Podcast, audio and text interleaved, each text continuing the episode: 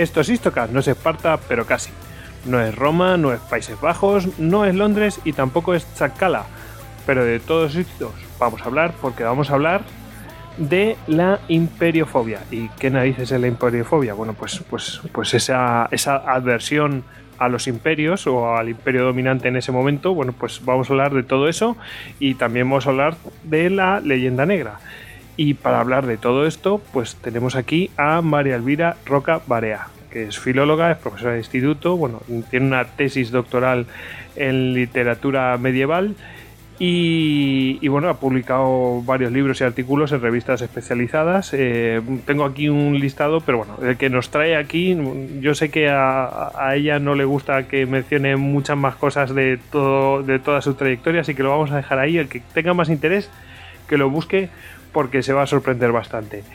Pero el libro del que íbamos a hablar aquí es eh, Imperiofobia y Leyenda Negra, de la editorial Ciruela. Eh, buenos días, María Elvira. Hola, buenos días, Goyo. Buenos días, Hugo. Buenos días. Eh, ¿Habéis oído a Hugo? Bueno, pues vamos a hablar de, todo este tema. Eh, Hugo nos ha traído aquí a María Elvira y estamos encantados que sea así porque Hugo se quedó embelesado en una presentación que, hizo hace unos... Eh, hace unos unas semanas, ¿no? Una cosa así. Sí, un par de semanas así, sí. Y dijiste, bueno, a esta mujer hay que traerla, pero, pero como sea. y, además que, que capaz de rebatir sin ningún problema mm, las típicas eh, cosas, preguntas tradicionales de, la leyenda negra. Así que bueno, pues ah, estamos aquí preparados y bueno, espero que María Elvira pues se encuentre eh, a gusto, tú tranquila, porque esto no hay ningún problema de. Esto no mordemos, no, no somos negros legendarios ni nada de esto, así que aquí lo que quieras contar están los oyentes preparados para escucharlo, ¿vale? De acuerdo, cuando tú quieras me preguntas y yo voy contestando. Fenomenal. Em, ya sabéis que a Hugo Cañete lo podéis encontrar en Twitter, arroba Hugo A Canete y que lo podéis encontrar también en el grupo de eh, estudios de historia militar, gem.es. A mí me podéis encontrar en Twitter, arroba goyix barra bajas al duero. Y a todos nosotros, pues a través de las cuentas de Istocast, en Twitter, en Facebook, en Google Plus, en Pinterest y en Telegram. Nuestra página web es istocast.com. Si queréis escribirnos un email, ya sabéis, info arroba en la propia página web pues nos podéis dejar eh, audios para que cualquier comentario o cualquier cosa que nos queréis comunicar pues nos podéis dejar esos audios. Podéis haceros con nuestras camisetas en duckbelly.com por si queréis hacer proselitismo de Istocast y aprovechamos para mandar un saludo a nuestros oyentes eh, que se encuentran en, eh, Ciudad de México, ya que estamos, y, el resto del territorio nacional de, de la propio México, de los Estados Unidos mexicanos. Em, si queréis escucharnos a través de em, la app de Istocast para Android y si no tenéis Android, pues ya sabéis que tenéis disponibles las aplicaciones de tanto para Windows Phone y para iOS. Eh, y si queréis ayudarnos, pues muy fácil. Nos dejáis un me gusta, un comentario en iVoox o directamente un 5 estrellas o un comentario en, en iTunes. Em, no sé si me dejó algo, Hugo. ¿Estamos preparados? Estamos listos. Estamos listos. Bueno, pues eh, nada, para nosotros es un honor tener aquí a María Elvira y, y ya veréis que no va a tener desperdicio. ¿Por dónde empezamos, eh, María Elvira? Empezamos bueno, por... Pues por donde habías empezado tú, no es mala idea y definir eso que ah, de la imperiofobia, que suena raro al primer golpe de vista. Exacto, la gente dice, imperiofobia, ¿qué es esto? Bueno, pues, en principio etimológicamente vendría a ser, a mí me da raro, me da cosa hablar así de, estas palabras, porque vamos, eh, teniendo al lado una filóloga, pues mm, no sé, eh, pero vamos, etimológicamente vendría a ser aversión al imperio, ¿no? De primeras. Pues sí, es, así es, eh, aversión al imperio. Yo estuve pensando cómo podía definirlo con una sola palabra. Bueno, las palabras están para que nos ayuden a entendernos. Y yo necesitaba una palabra con la que definir algo que yo intentaba explicar en el libro desde el comienzo, de digamos de alguno. El libro está sentado sobre varios pilares y el primero era mm, intentar hacer comprender que el fenómeno de la leyenda negra en la historia del Imperio Español no era una anomalía. Es decir, que eh, había existido otras leyendas negras vinculadas a otros imperios y que ese era un fenómeno histórico recurrente a lo largo del tiempo, que tiene siempre una fisonomía semejante, que obedece casi siempre a situaciones históricas que son muy parecidas y que eh, porque me importaba mucho y me sigue importando acabar con esa idea extraña y aberrante a mi modo de ver, que es la idea de la excepcionalidad en la historia de España. ¿no? Eh, no existe esta excepcionalidad. Es decir, eh, España eh, en un momento determinado fue un imperio y ese imperio sufrió los acosos propagandísticos que otros imperios antes que él habían sufrido. Y entonces pretendí la parte primera establecer un modelo de cómo funcionaba ese mecanismo de la imperiofobia. Pues a través de Roma en un primer momento donde procuré identificar el modelo y luego viendo cómo se había desenvuelto ese mismo proceso imperiofóbico también en Rusia y también en Estados Unidos y una vez establecido ese modelo eh, estudiar el fenómeno en la historia de España. ¿no? Esa era mi intención, espero haberme medio explicado con claridad.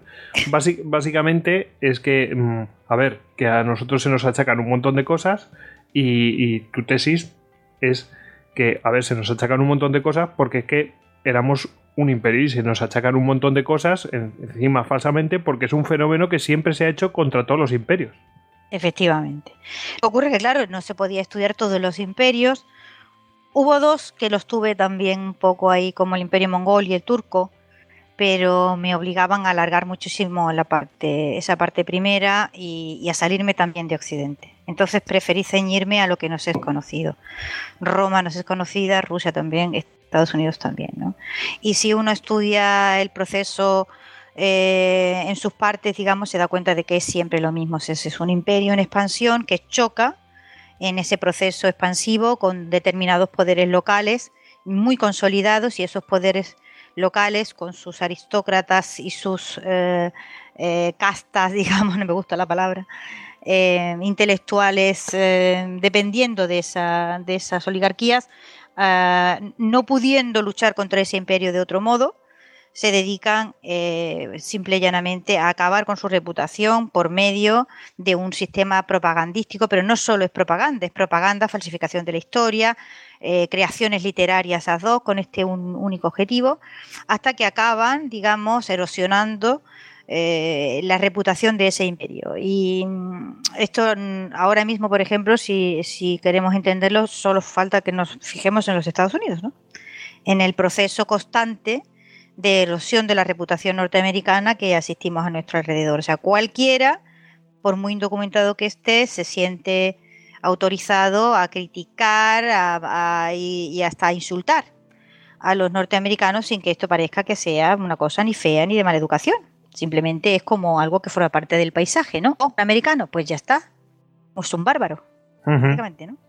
Pues, sí, bueno, en, las, últimas en las últimas elecciones no hay más que ver lo que ha pasado. Cuando ha salido Trump ha em, empezado la gente a opinar. Bueno, claro, efectivamente. Están los periódicos, no hace falta irse a ningún lado. Como si los conociera, o sea, es una cosa como, como mágica, ¿no? En, en Europa sobre todo, ¿no?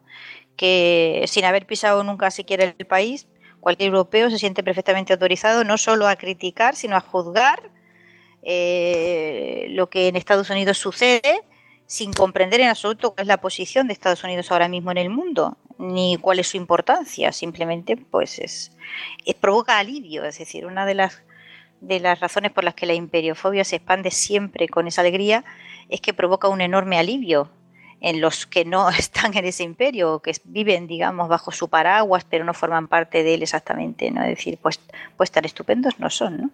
Mm, a, lo mejor no, a lo mejor el problema no es tanto de Estados Unidos como eh, de, por ejemplo, los, europeos o Europa que, no se ha dado cuenta de que su lugar ahora mismo es secundario. No, el europeo no ha asumido eso, no lo, no lo puede asumir. Los europeos, en este sentido, ocupan un, una posición muy semejante a la que tenía el mundo alejandrino con respecto a Roma en su momento, ¿no? O sea, lo que, lo que los romanos tuvieron que soportar y aguantaron de los griegos orientales durante siglos, pues fue la paciencia del Santo Job. Eh, y, los griegos de esa parte del mundo no subieron nunca agradecer, ni fueron conscientes, ni quisieron saber que su mera existencia dependía de que los romanos los sostuvieran en el mundo, si no, ya habrían sido devorados por otros pueblos más hacia el este. ¿no? Y sin embargo, frente a esa protección que fue en la mayor parte de las ocasiones beneficiosa y benevolente, porque en realidad el mundo griego no sería nada para nosotros si Roma no lo hubiera sostenido y no lo hubiera conservado y no nos lo hubiera transmitido.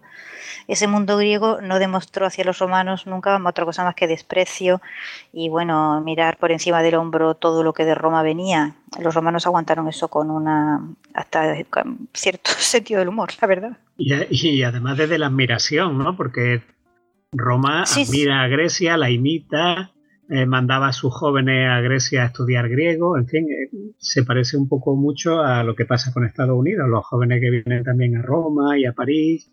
Sí, sí, es, exactamente el mismo proceso, es de, es de, una semejanza que causa asombro, ¿no? Es decir, de la misma forma los americanos solo tienen hacia Europa palabras de elogio y sentido de admiración y, cualquier tontería, y son muchas en que los europeos, digo tontería de una manera, fin, muy suave, ¿no? En que los europeos se meten, que se meten y terminan provocando catástrofes, pues se depende de los americanos para que vengan aquí a poner un poco de orden en este continente enloquecido. Y sin embargo, oh, frente a eso, eh, frente al, mero hecho de que Europa eh, sigue existiendo porque el paraguas norteamericano le ha permitido esa existencia, mm, te vas a encontrar muy raramente un europeo que sea capaz de reconocer esa realidad. ¿no? Pues en eso estamos. Mm, no sé si quieren mencionar algo. Eh, bueno, no sé. ¿Avanzamos con esto de la imperiofobia o mm, quieren mencionar algo de la leyenda negra? Porque, claro, ¿cómo le atacan? Pues le, atacan con una, con una herramienta muy útil que es la leyenda negra. Bueno, que, mm, siempre conocemos la leyenda negra contra, contra el imperio español, pero bueno, me imagino que crearían leyendas negras para, cada uno de los, de los imperios que tocaba. Y, en la parte primera, si quieres, nos centramos ahora mismo en, la, en esa parte del libro. Yo he procurado estudiar cómo es el proceso de fabricación de esas leyendas negras, es decir, estableciendo el modelo a partir de la historia de Roma. Roma porque Roma es, digamos, eh, nuestro imperio madre y en definitiva la cuna de nuestra civilización. Y el proceso, digo, siempre es el mismo, eh, a partir de esas élites eh, que se niegan a ser absorbidas y que pero tampoco rechazan vale ni esa protección ni esas ventajas. Es, es, una especie de juego perverso entre, entre acepto lo que tú me das y, viva que viva Roma que pero nunca dicen viva Roma no me que bien que hay trigo en todas partes y a buen precio pero no reconocer nunca que esas comodidades y esas ventajas en cuanto a comunicación a nivel de vida etcétera etcétera era el imperio romano el que las proporcionaba, siempre con la crítica en la boca. ¿Cómo se, cómo se hace ese proceso, digamos, ¿no? Pues es el, efecto eh, conjunto de varias, varios sistemas de erosión. Uno es, digamos, la falsificación de la historia, que tiene muchos matices y muchos niveles. En unos casos es una especie de falsificación atenuada, es decir, lo que se cuenta no es que sea falso, es que se cuenta de una determinada manera, ocultando unos hechos y destacando otros de tal forma que, cualquier proceso eh, termina pareciendo una auténtica barbarie, ¿no? En, en, el caso de la historia de Roma, ¿no? Eh, eso lo hicieron los historiadores alejandrinos con Roma en muchísimas ocasiones y hay otros muchos procesos que se pueden eh, que se pueden contar, ¿no? Como toda la actividad oracular, profética. Digamos que la, construcción de este, de este imaginario del imperio como siempre ignorante, siempre bárbaro, eh, tiene varios lugares comunes que se repiten y que los vamos a ver luego en, el caso de la creación de la rusofobia y del antiamericanismo. ¿no? A mí, uno, el mío favorito de todos, yo lo he llamado el imperio inconsciente, porque consiste aproximadamente en explicar cómo en realidad pues, los romanos no han hecho nada. Eh, extraordinario o que sea fuera de lo común, sino que es como los Monty Python, ¿no? Como exactamente es como digamos esta, o sea, han sido una serie de casualidades afortunadas que han terminado eh, por desembocar en una especie de imperio, pero vamos, nada que sea digno de admiración ni de estudio ni de nada. O sea, esto era cuatro cosillas de nada.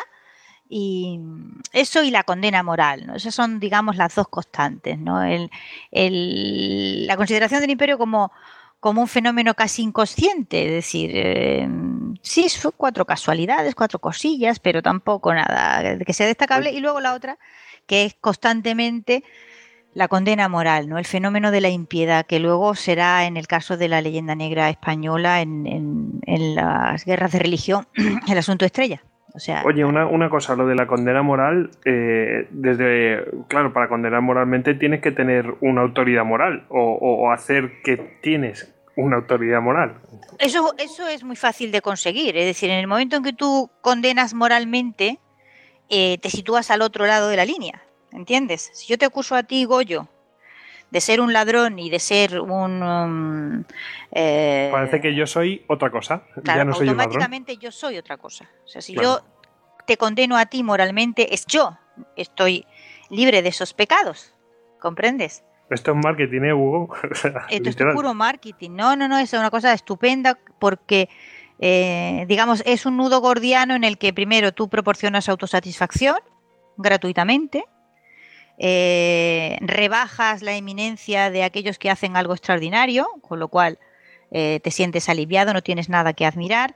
Y luego además, eh, si los condenas moralmente, te sitúas a ti mismo en una posición, digamos, de superioridad moral, ya que de otro tipo no puedes, que también resulta muy, muy gratificante para la autoestima, sobre todo cuando la, la autoestima anda muy dañada, en el caso de que uno o bien pertenece a un grupo que ha tenido que, verse, digamos, amparado por ese imperio, pero no acaba de ser absorbido por él, o, digamos, de los que directamente se han enfrentado a su expansión. Y entonces, evidentemente, es, un sistema que funciona y ha funcionado siempre y seguirá funcionando.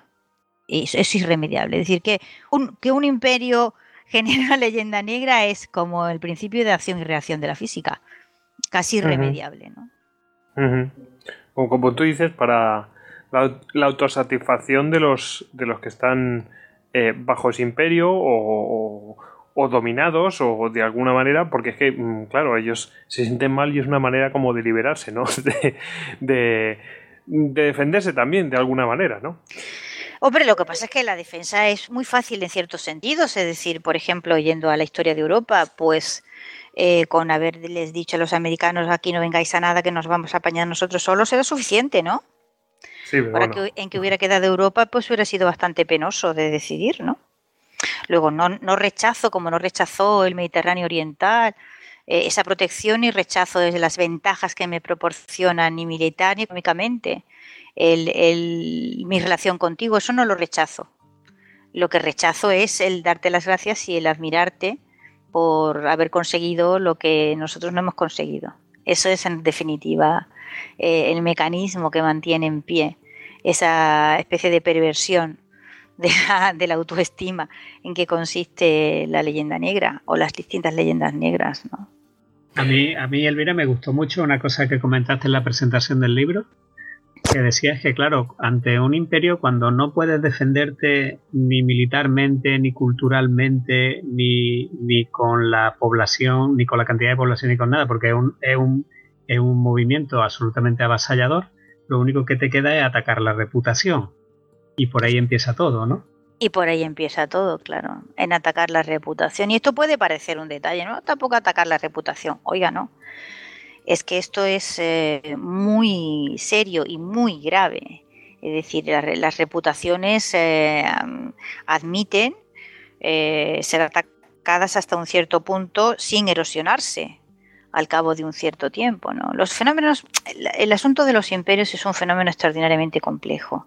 Yo en, el, en la parte primera me he limitado a intentar explicar hasta qué punto eh, está en, la, en, los estudios de la historia eh, el imperio como el, escondido en el, en el sótano y, nos lo sacamos y no lo ponemos encima de la mesa porque, eh, porque simplemente desbordan nuestra capacidad de comprensión. ¿no? No, no, no, entendemos cómo ha funcionado y cómo funcionan esos mecanismos de expansión, que suceden cada cierto tiempo irremediablemente. Cada cierto tiempo hay un imperio y ese imperio se expande, alcanza una etapa de estabilidad eh, y de prosperidad grande que dura un cierto tiempo y después entra en un proceso de decadencia y normalmente sucumbe, pero nunca o casi nunca, vamos, estoy por afirmar que nunca, eh, por, por efectos, digamos, exteriores. Los imperios siempre colapsan hacia el interior, es decir, se pudren hacia adentro. Y, sigue a eso una etapa de feudalización, es decir, de división y de gran conflictividad. Y este es un fenómeno reiterado a lo largo de la historia. Y mm, lo que sucede es que, claro, eh, como la historia, los romanos esto lo veían muy bien, los griegos también, ¿no? Entendían que la historia era un género literario y no pretendieron nunca eh, darle otras connotaciones. Nosotros vemos la historia como si fuese un estudio científico y a, ese estudio científico además eh, normalmente accedemos a partir de, unos presupuestos ideológicos que nos dicen que la historia se construye de esta forma o que se construye de otra, pero cuando nos vemos enfrentados a fenómenos históricos que son transcontinentales, que son de una enormidad extraordinaria, que además eh, atraviesan siglos e ideologías, etcétera, eh, nos vemos desbordados por los cuatro costados y, entonces tendemos a reducir aquello a las cuatro cosas que somos capaces de manejar, ¿no? De manera que no existe historia una rama específica que vaya al estudio de los imperios, siendo como son un fenómeno ordinario en la historia de la humanidad. Es decir, la historia de la humanidad no se comprende sin el desarrollo de los imperios sucesivos que en distintos continentes se han levantado y han sucumbido. Intentar estudiarlos como una unidad en su desarrollo es algo mm, que nos desborda normalmente, porque los marcos ideológicos en que se mueven los historiadores no están eh, preparados para tener semejante encaje. No sé si me explico. Sí, sí, sí, sí. sí. Y entonces, eh, ante, ante esa enormidad, pues la actitud normal consiste en, la negación y en el mirar para otro lado. Y, mirando para otro lado, pues nos quedamos sin comprender mm, probablemente el fenómeno histórico más interesante de todos los que eh, el ser humano haya podido generar a lo largo de su historia, que es este fenómeno de los imperios, mm, que en, en todo tiempo han aparecido y en todo tiempo han existido, con independencia de las religiones, con independencia de los continentes, etcétera. Entonces, ¿por qué existen los imperios? Son cosas que yo misma me pregunto, es decir, ¿por qué cada cierto tiempo en un determinado territorio hay un grupo humano que encabeza un movimiento eh, de cambio casi, mm, eh, no sé cómo llamarlo, sí. Eh, sí, sideral, es decir, es exponencial, arranca normalmente de una forma muy rápida y engloba pueblos distintos, etcétera, etcétera, en un movimiento de expansión creciente que suele durar en torno a 50 años, realmente los, los imperios tienen crecimientos muy rápidos y luego normalmente, si es un imperio realmente, esas estructuras se solidifican, se consolidan y proceden o, a continuación a lo que asistimos es a un periodo muy largo que normalmente supera ampliamente un siglo, de una gran estabilidad, una gran prosperidad, crecimiento demográfico, crecimiento en las vías de comunicación, en las ciudades, etcétera, etcétera, etcétera. Luego esos imperios se anquilosan eh, por su propia dinámica interna y colapsan hacia el interior. Y eso es una realidad que se ha repetido a lo largo del tiempo una y otra vez. Es decir, Roma jamás sucumbió al avance de los bárbaros. Roma se pudrió hacia el interior, como hacia el interior se pudrió el Imperio Romano y como veremos, nosotros no, ni tú Hugo, ni tú Goyo, ni yo también. Pero esto sucederá eh, a los Estados Unidos y sucederá a Rusia también, irremediablemente. Em, es, eh, eh, la verdad es que es bastante curioso lo que dices y además yo añadiría otra cosa, es decir, sí, duran los imperios eso y dejan unas estructuras para las sociedades posteriores, es decir, que la gente las asimila, que es una cosa también muy interesante y que es el legado que dejan los imperios eh, y que le dan a lo mejor otros imperios. imperios son, perdón. Sí, y que después, en, en su caso, pueden llegar a heredar otros imperios.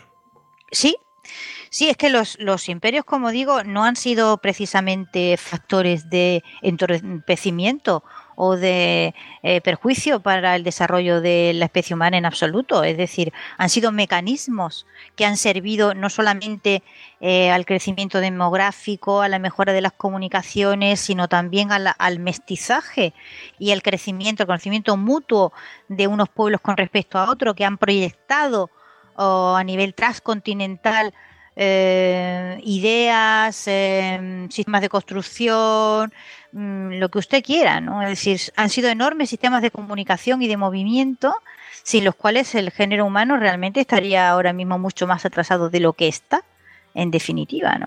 Mm. Pero, insisto, el, estudio del imperio como tal, fenómeno histórico, eh, no ha comenzado y espero que en algún momento mm, se convierta en un foco de interés. Lo que sucede es que mm, es difícil que esto pase porque, como digo, eh, el estudio de los imperios está absolutamente tergiversado y, mediatizado por el fenómeno de la imperiofobia que todo en toda época se ha padecido y se padece actualmente. Es decir, esto no, no se ha acabado ni se va a acabar, sigue existiendo y hay que saltar por encima de todos esos prejuicios para ser capaz de estudiar en su verdadera dimensión la importancia de un imperio en una época determinada. Nosotros mm. tenemos, digamos, vivimos en una especie de, extraña conjunción. Por una parte, un imperio que existió y ya no sigue existiendo y un país que ha heredado de ese imperio nada más que su, que su leyenda negra, que todas las consecuencias de la imperiofobia, con lo cual tenemos una cosa muy pequeña arrastrando una cosa muy gorda con la que difícilmente puede lidiar. No se sabe, España no se sabe defender, no ha sabido defenderse, no supo defenderse porque ningún imperio lo hace en realidad, ¿no? En su momento no lo hizo bien, eh, Estados Unidos no lo hace bien, tampoco lo hizo bien Rusia ni lo hicieron bien los romanos. El, ser capaz de responder adecuadamente probablemente es que no se puede hacer, ¿no? Y, y, bueno, pero, pero Estados Unidos, digamos, contrarresta toda esa propaganda que existe sobre él siendo en positivo un enorme imperio que irradia su poder a través del planeta, los rusos eh, más o menos lo mismo, y, la anomalía ahora, en nuestro caso, es el haber heredado mm, todos los tópicos de la leyenda negra, con todo el daño que eso supone, pero no para un imperio que lo puede afrontar, sino en una nación muy pequeña. y digamos, la falta de comprensión de ese hecho es muy perjudicial para nuestra eh, vida actual, no para la historia, ni para la reputación del pasado, sino para nuestro presente.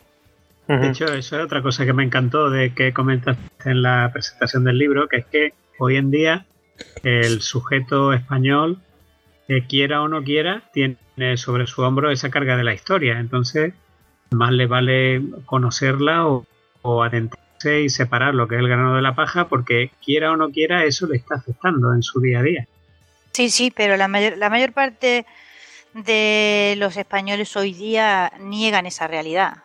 Pero esa negación no empezó, no ha empezado ahora, esa negación empezó hace muchísimo tiempo. Es decir, los imperios, mientras existen, conviven con su leyenda negra. Hasta cierto punto, aunque yo esto en el libro no, no he querido entrar en ello, pero yo pienso que las leyendas negras de los imperios o los ataques propagandísticos que sufren tienen un efecto positivo hacia el interior. Es decir, una de las características más notables de los imperios son es el, extraordinario sistema de, autocrítica que se mantiene en su interior. El imperio es un mecanismo de crítica continua hacia su propio funcionamiento y eso es bueno en la medida en que mejora constantemente eh, sus maneras de organizarse, sus sistemas políticos, etcétera, etcétera. En ese sentido no, no es malo. En, lo que al desarrollo del imperio se refiere mientras está vivo.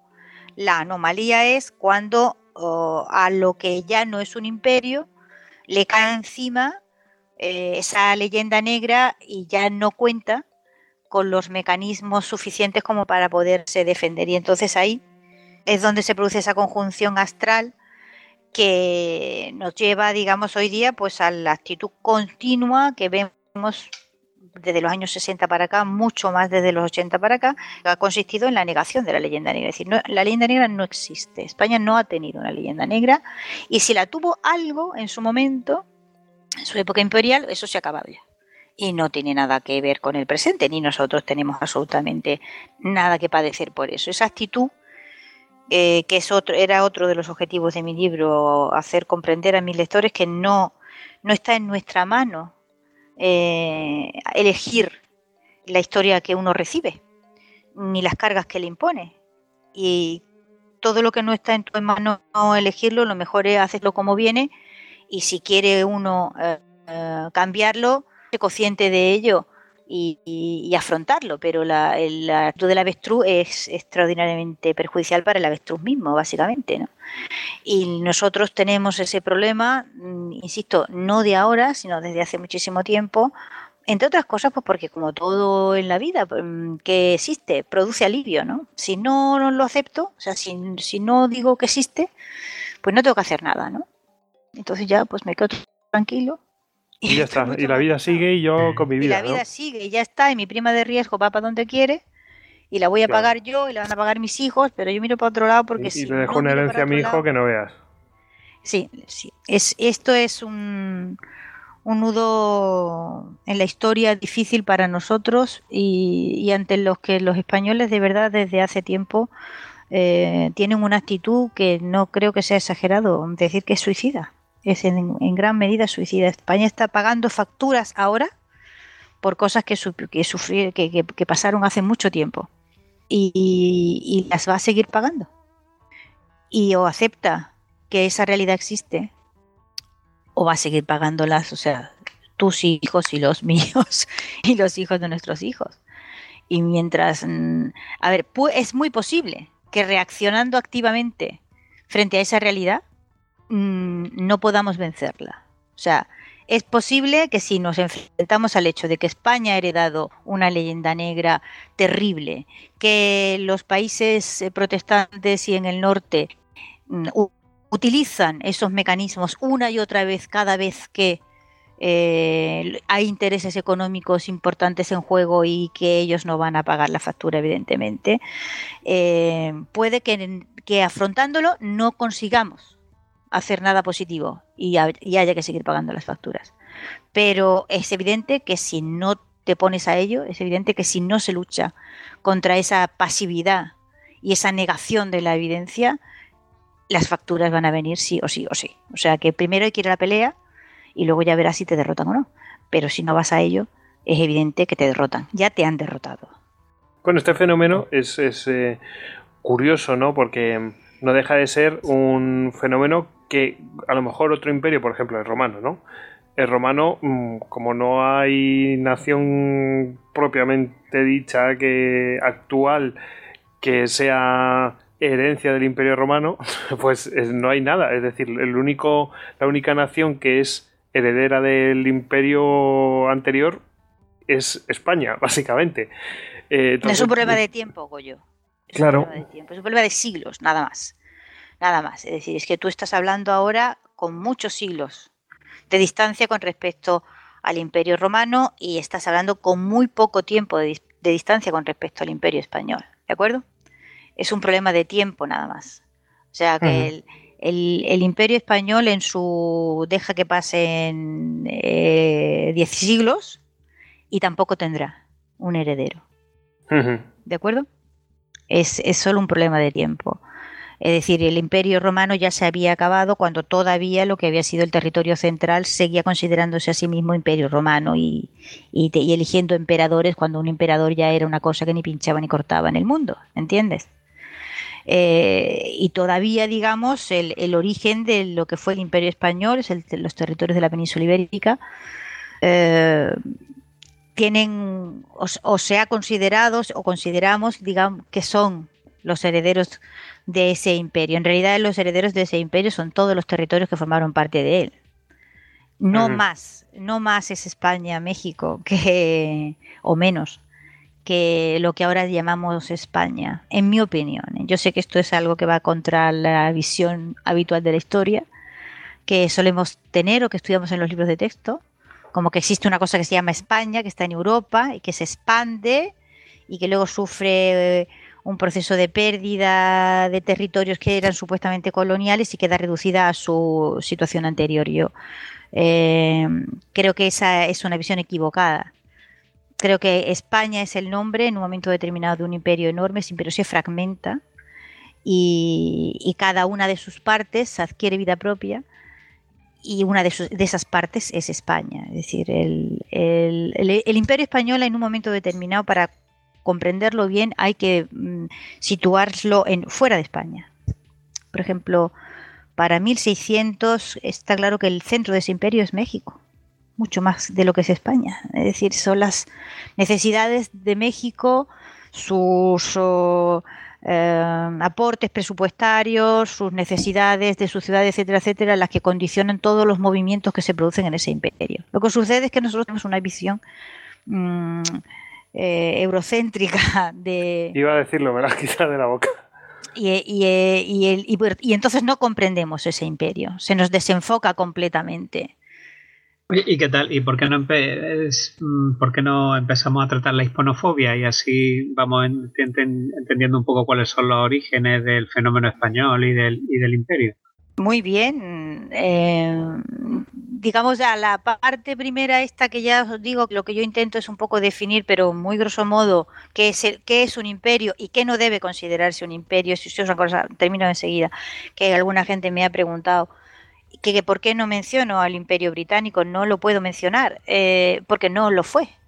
Es decir, eh, el Imperio Británico, lo que llamamos Imperio Británico, es un fenómeno de expansión muy limitado en el tiempo, que no llegó nunca a una etapa de consolidación y que no produjo jamás ese fenómeno de mestizaje y crecimiento demográfico que es característico en la etapa central de los imperios. Por tanto, eh, lo que yo me quejaba antes, ¿no? Es que usamos la palabra imperio para cualquier cosa. Sí. Eh, yo, a los británicos los veo más como un modelo único, veneciano, es algo como una, una ruta comercial con factoría.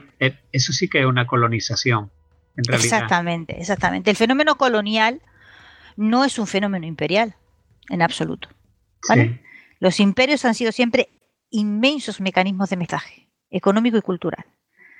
Y si no lo han sido, no han sido un imperio. Y si no lo han sido, no se han podido consolidar.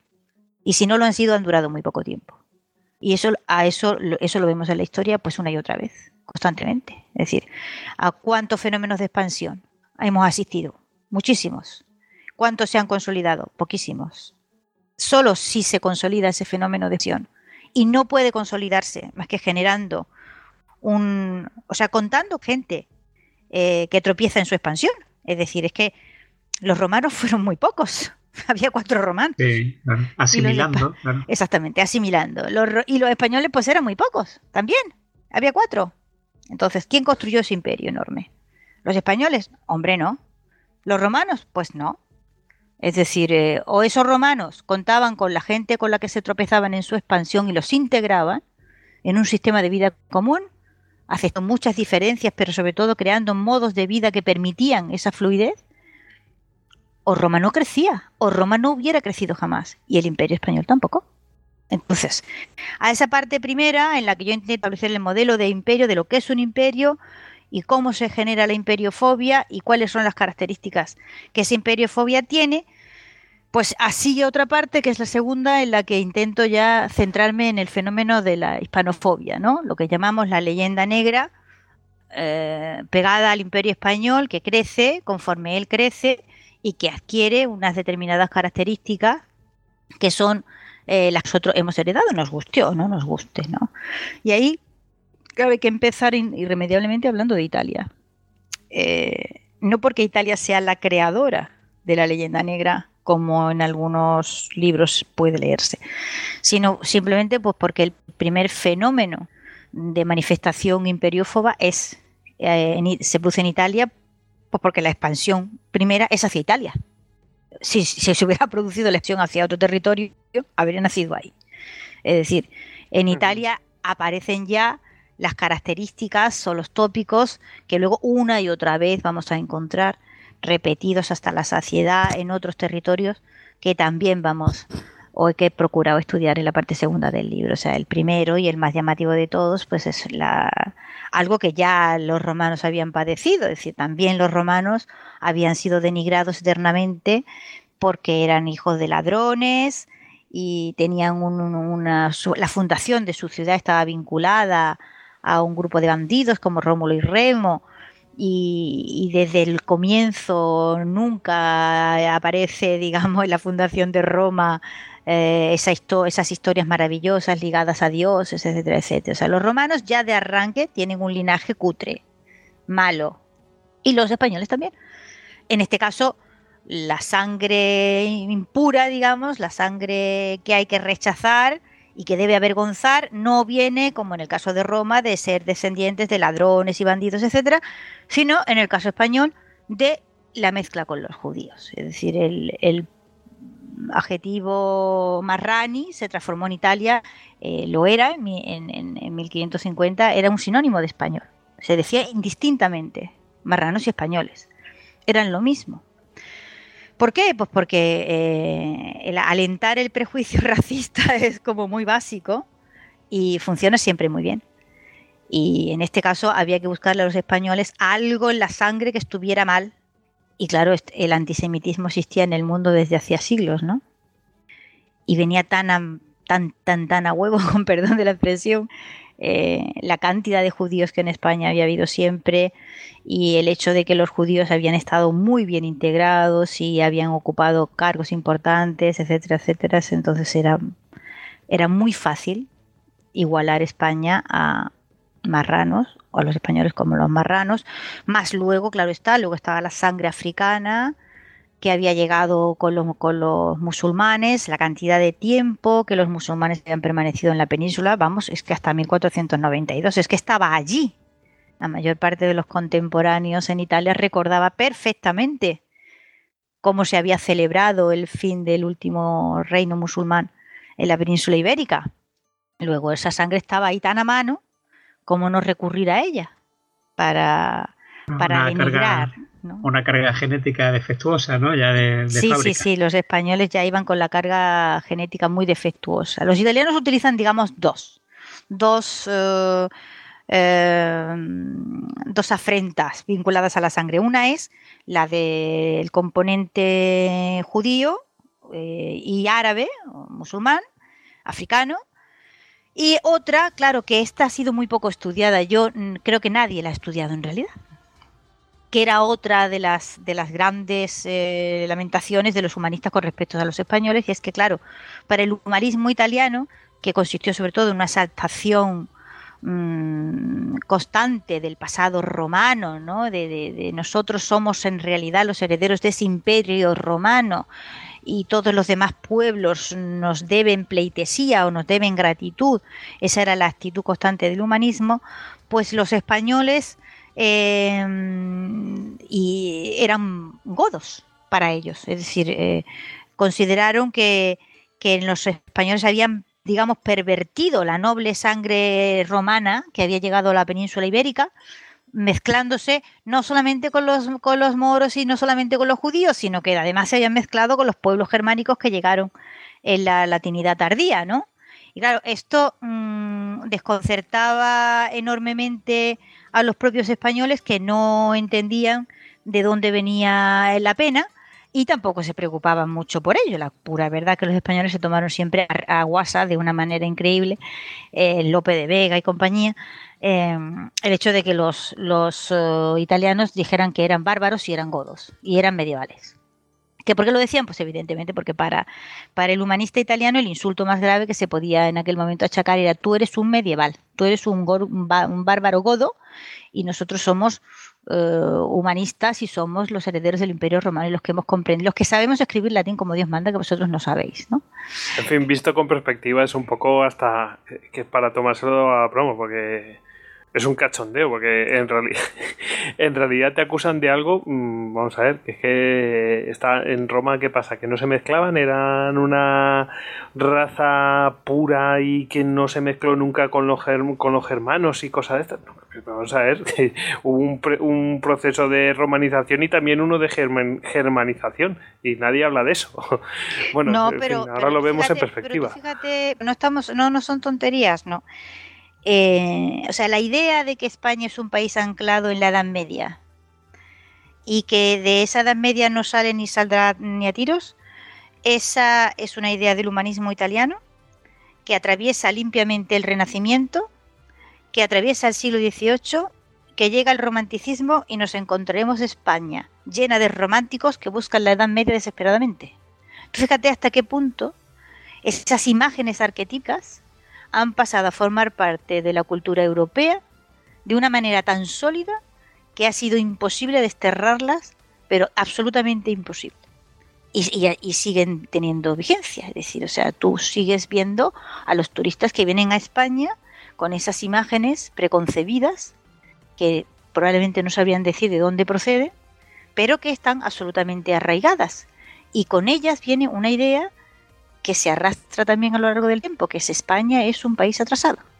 Incluso cuando España era un país eh, infinitamente más eh, que había progresado mucho más en cuanto a sus mecanismos de administración, sistemas de comunicación, los italianos seguían repitiendo una y otra vez hasta morir que los españoles eran medievales y atrasados. Y eso, a ver, ¿lo sigue pensando la gente europea, sí o no? Hombre, sí, en cuanto salió 2007 con lo de la crisis y todo eso, decían, es que estos siempre están igual y no sé qué, y al final, como has dicho antes, dices, vaya, ¿y por qué sube la prima de riesgo? Pues entre otras cosas también por este tipo de estereotipos. Exactamente, y fíjate si tienen antigüedad, ¿eh? Fíjate si tienen antigüedad. Y, perfectamente anidado en la mente de las personas, que es lo más importante. Sí, sí, sí, sí, absolutamente. Por eso digo que, que lo suicida es negar que esto existe. Porque si, si lo niegas, entonces es que mm, eh, aceptas esa realidad como tal, ¿no? Es decir, cuando los españoles eh, eran calificados de ser unos medievales y de ser unos godos redivivos y de andar eh, como en los tiempos de Recepinto sin haberse enterado de que el humanismo existía, etcétera, etcétera. En aquel momento, lo que eso podía perjudicar a los españoles de la época era muy limitado, ¿no? En, realidad, perjudicarles, perjudicarles, les perjudicaba. Bueno, López de Vega se lo toma directamente a Chifla.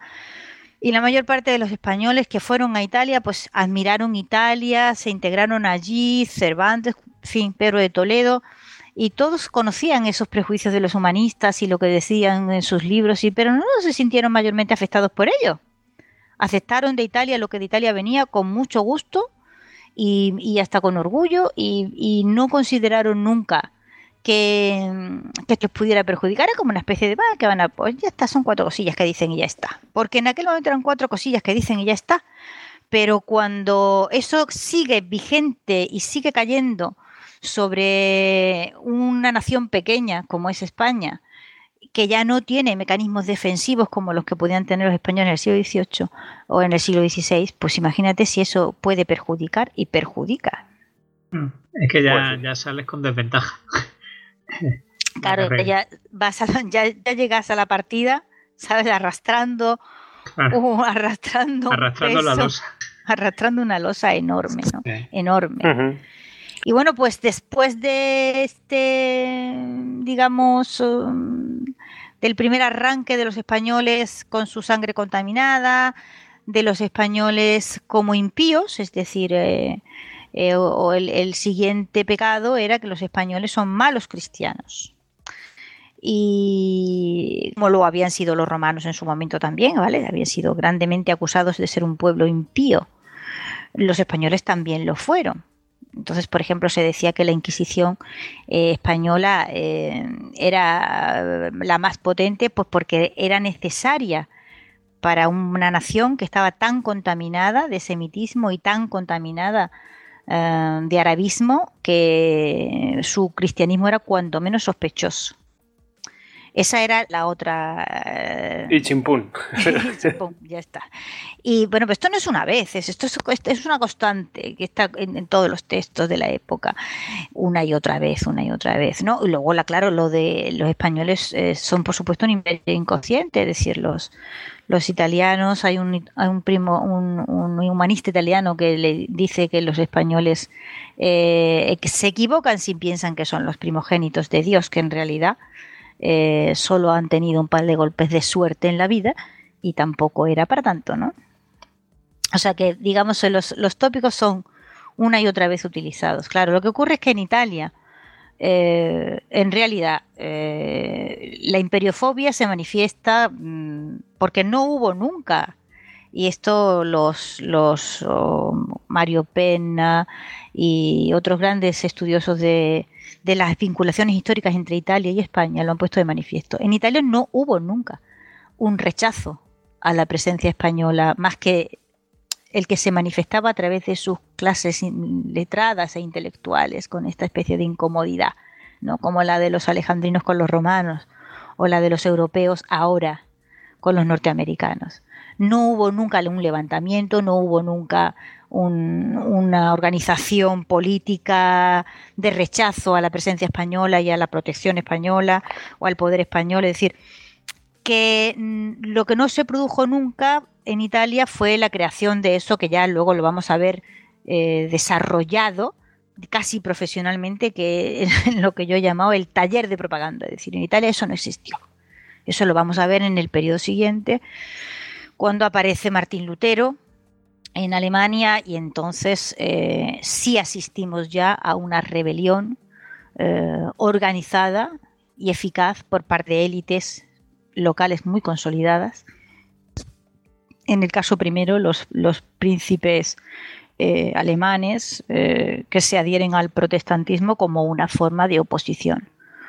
Esto es, curioso que lo, o sea, no, no, es curioso porque tiene toda la lógica del mundo, porque, eh, ¿verdad, Hugo? Que nosotros lo tratamos en un Istocas, precisamente salió. Y, vamos, si quieren no metemos a tope con ello porque es, es um, explica muchas cosas de las que que han pasado y que, bueno, eh, están pasando. Sí. Sí. Sí, sí, sí, eh, explican muchas cosas que han pasado y siguen pasando y seguirán pasando. Es decir, es esto hay que aceptar que hay ciertas cosas en la historia que no está en la mano de uno cambiar, ¿no? Pero en el caso del, protestantismo se produce, digamos, un cambio radical o un cambio fundamental, a mi modo de ver en todo lo que hasta entonces se había manifestado como, como hispanofobia, que es eh, la conversión del, catolicismo y de los españoles en, hijos del demonio, ¿no? En engendros del anticristo. Eso es un cambio fundamental porque hasta ese momento pues los italianos pues, no son buenos cristianos y están medio contaminados de sangre judía y de costumbres judías y tal. Bueno, pero eso no no había transformado a los españoles en hijos del demonio. a partir de Martín Lutero, en 1517, eh, y, de, y de la aceptación que la rebelión luterana tiene entre los príncipes eh, alemanes, a ver, estoy poniendo el carro al revés de los bueyes, a ver si me explico bien. El luteranismo llegó a ser algo porque se transformó en la ideología que sustentaba la rebelión contra ese imperio. la bandera, básicamente, la bandera que tenían que utilizar ellos y cohesionarse entre ellos para poder rebelarse contra el imperio. Efectivamente. El, luteranismo, digamos, se presenta como la ideología necesaria. Este es un proceso. Que podía haber sido otra cosa, pero en ese caso no, no, no, no, no, podía haber sido otra cosa, Goyo, no, no, no, porque el imperio, con Carlos V al frente en este momento, intenta provocar o intenta producir una gran unidad eh, en la Europa occidental, o sea, una verdadera recreación del Imperio Romano, y necesita de el soporte moral, digámoslo de otra forma, o ideológico, de la Iglesia que tiene un planteamiento universalista de la existencia. Esa Iglesia de Roma no es de nadie, ¿vale? No es de ninguna nación de Europa. Y es de todas, pero de ninguna en concreto. Lo que Lutero le proporciona a los príncipes alemanes es la creación de una iglesia nacional, vinculada a sus propios territorios. Y por lo tanto la ruptura de un orden moral de tipo universalista que era el que la Iglesia de Roma defendía. Ha defendido siempre y es el suyo. Es que no tiene otro. ¿Vale? Entonces, eh, ¿podía haber sido cualquier otra cosa? No, no, no. No podía haber sido ninguna otra cosa más que esta. yo, creo que se referiría, Goyo, a, a que si no es Martín Lutero hubiera sido otro. Ah, bueno, que hubiera salido. hubiera sido otro. Sí, sí, sí, sí. Claro, seguro. o sea, lo que estaba, lo que subyacía ahí era una serie de nobles que querían enfrentarse al imperio y si no hubiera sido Martín Lutero hubieran escogido a otro. Exactamente, eso sí, ahí sí, perdona, creo que no te entendí. Si no hubiera sido Martín Lutero, hubiera sido, hubiera sido cualquiera otro que hubiera venido a proporcionar eh, la cobertura ideológica que hacía falta para sostener aquellos movimientos de ruptura, de desobediencia al emperador, etcétera, etcétera. Claro, Lutero no, Martín Lutero no hace algo que no se hubiese hecho antes de él. Muchas veces, es decir, en el seno de la cristiandad occidental había, existido movimientos eh, de disensiones internas muy potentes ¿eh?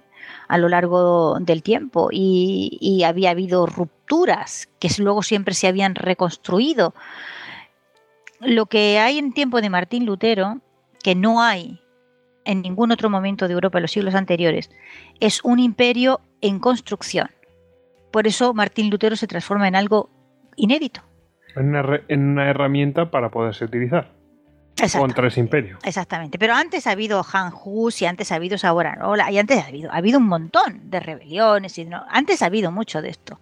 No, pero no había un imperio, digamos, en construcción y en, y en condiciones de realmente poder levantar esa unidad europea que Carlos V eh, defiende, esa universitas cristiana que tiene como fuente oral la Iglesia mm, católica romana, en la medida en que esa iglesia no es una iglesia nacional, sino que es una iglesia absolutamente transnacional.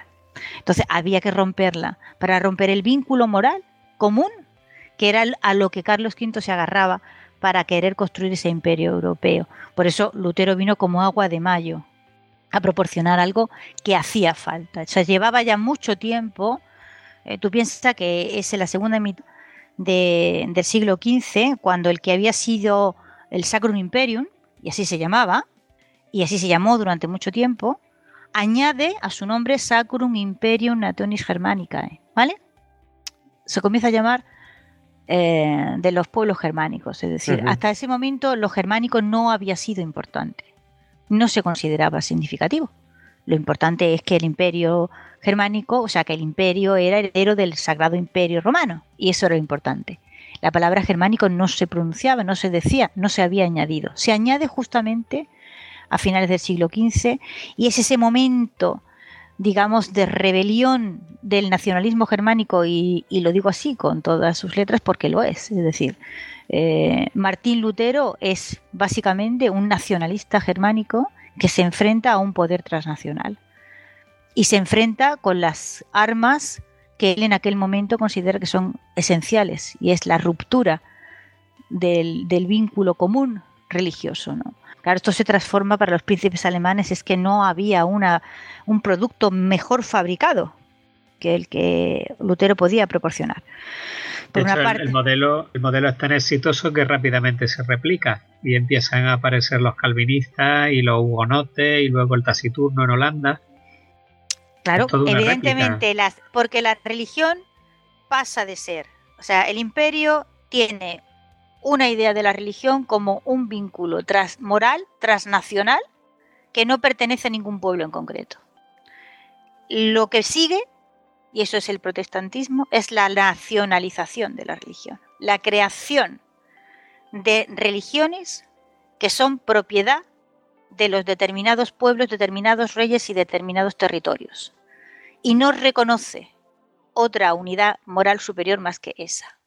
Entonces, claro, evidentemente, aparte, claro está, no lo olvidemos, que soy capaz de olvidarlo, de la ventaja extraordinaria económica que esto supone en un momento determinado. Es decir, tú me ofreces una ideología que me desvincula del vínculo común, que me proporciona una cobertura moral y que además me autoriza a apropiarme no solamente de lo que habían sido los bienes de la Iglesia, sino de todos aquellos que se nieguen a las conversiones forzosas, a que se obligaron en, muchos de los territorios alemanes, es decir, si el príncipe se transformaba, se hacía protestante, pues todo el mundo con él, cuyos regio y religio, ¿no?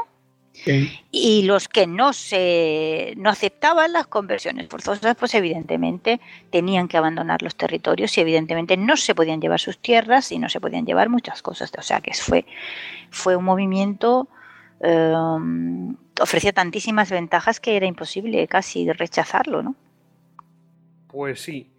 A ver, mm, yo veo aquí, bueno, lo hemos visto, es, puro nacionalismo, ¿eh? no, no queda...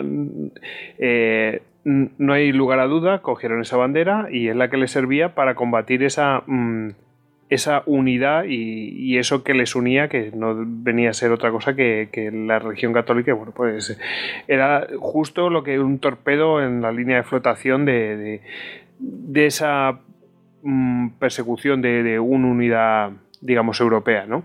Em, pero mm, yo veo aquí eh, que tenías apuntado Inglaterra, de las Invencibles a Tony Blair. Me ha llamado la, atención lo de Tony Blair enormemente.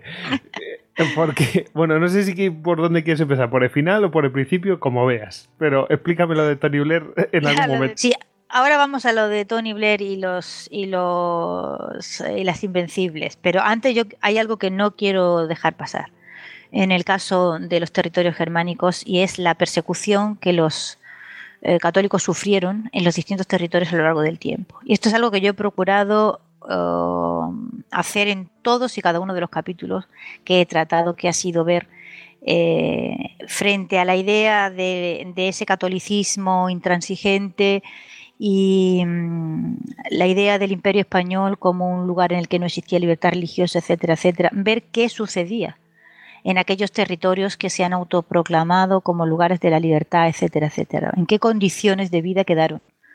Las gentes que se negaron a las conversiones o simplemente no se convirtieron. Y, debo decir que no, era una investigación tampoco que, que, fuese tan difícil de hacer, ¿sabes? Simplemente porque había leyes, había leyes de discriminación religiosa que estuvieron vigentes hasta el siglo XIX perfectamente. Es decir, que a los católicos no solo se les persiguió y se les obligó a la conversión en determinados lugares, sino que fueron expulsados de muchos de los principados eh, del Sacro Imperio. Y, esto no fue algo que sucedió en un momento determinado, sino que se mantuvo a lo largo del tiempo. Y bueno, la, última gran persecución es la Kulturkampf ¿no? de Bismarck, que dejó otra vez a los católicos, o sea que es muy gracioso. Mm, ese capítulo lo eliminé del libro porque me llevaba ya muy lejos, ¿no? El de Max Weber eh, y su ética, ¿no? Protestante. Es muy, es muy curioso el análisis que hace Max Weber y cómo ignora sistemáticamente que una de las razones por las que las poblaciones católicas en Alemania han sido más pobres han sido las leyes de discriminación que han sufrido a lo largo de los siglos. Y esas leyes están ahí al alcance, cualquiera que las puede ver, las puede comprobar. Y no quería acabar la parte del, del imperio alemán sin decir esto. Y lo que me preguntabas de Inglaterra y las Invencibles y Tony Blair.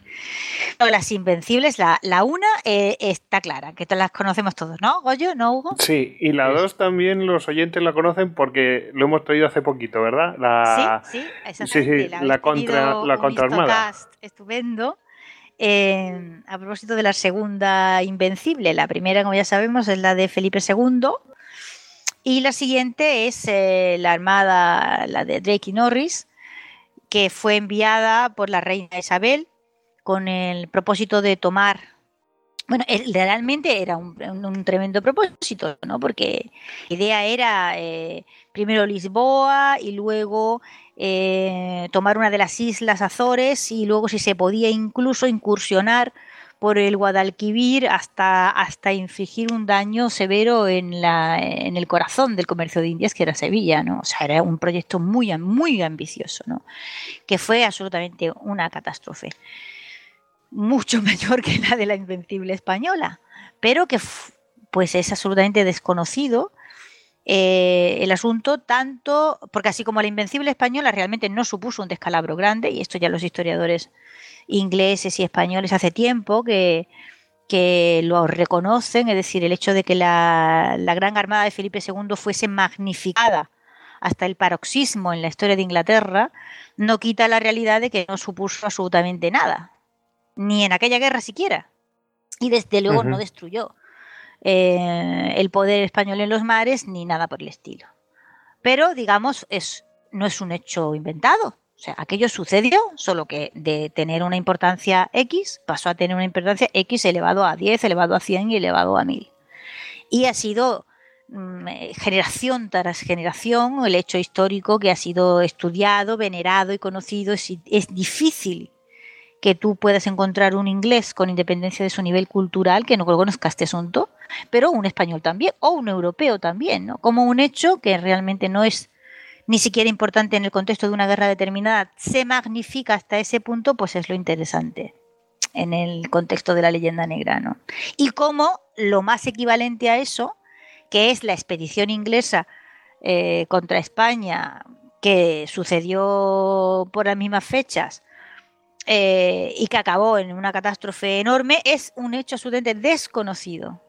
Es decir, a, la, magnificación de determinados acontecimientos y a la minimización, palabra más fea no puede ser, pero en fin, a la reducción de otros acontecimientos mucho más trascendentes en su momento, trascendentes me refiero para la economía inglesa que fue a la quiebra.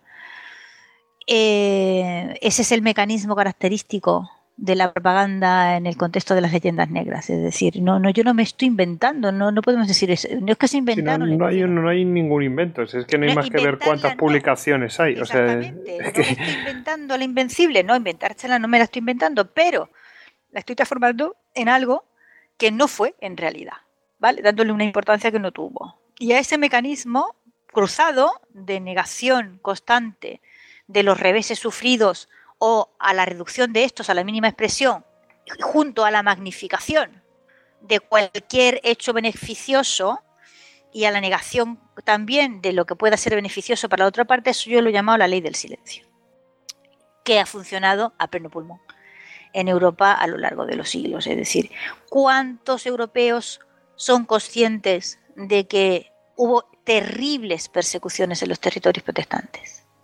Pues muy pocos y dolorosamente ni siquiera los pueblos de cultura católica son conscientes de esto. Y cuando digo católicos no me refiero a que sean creyentes, me refiero a que querámoslo o no.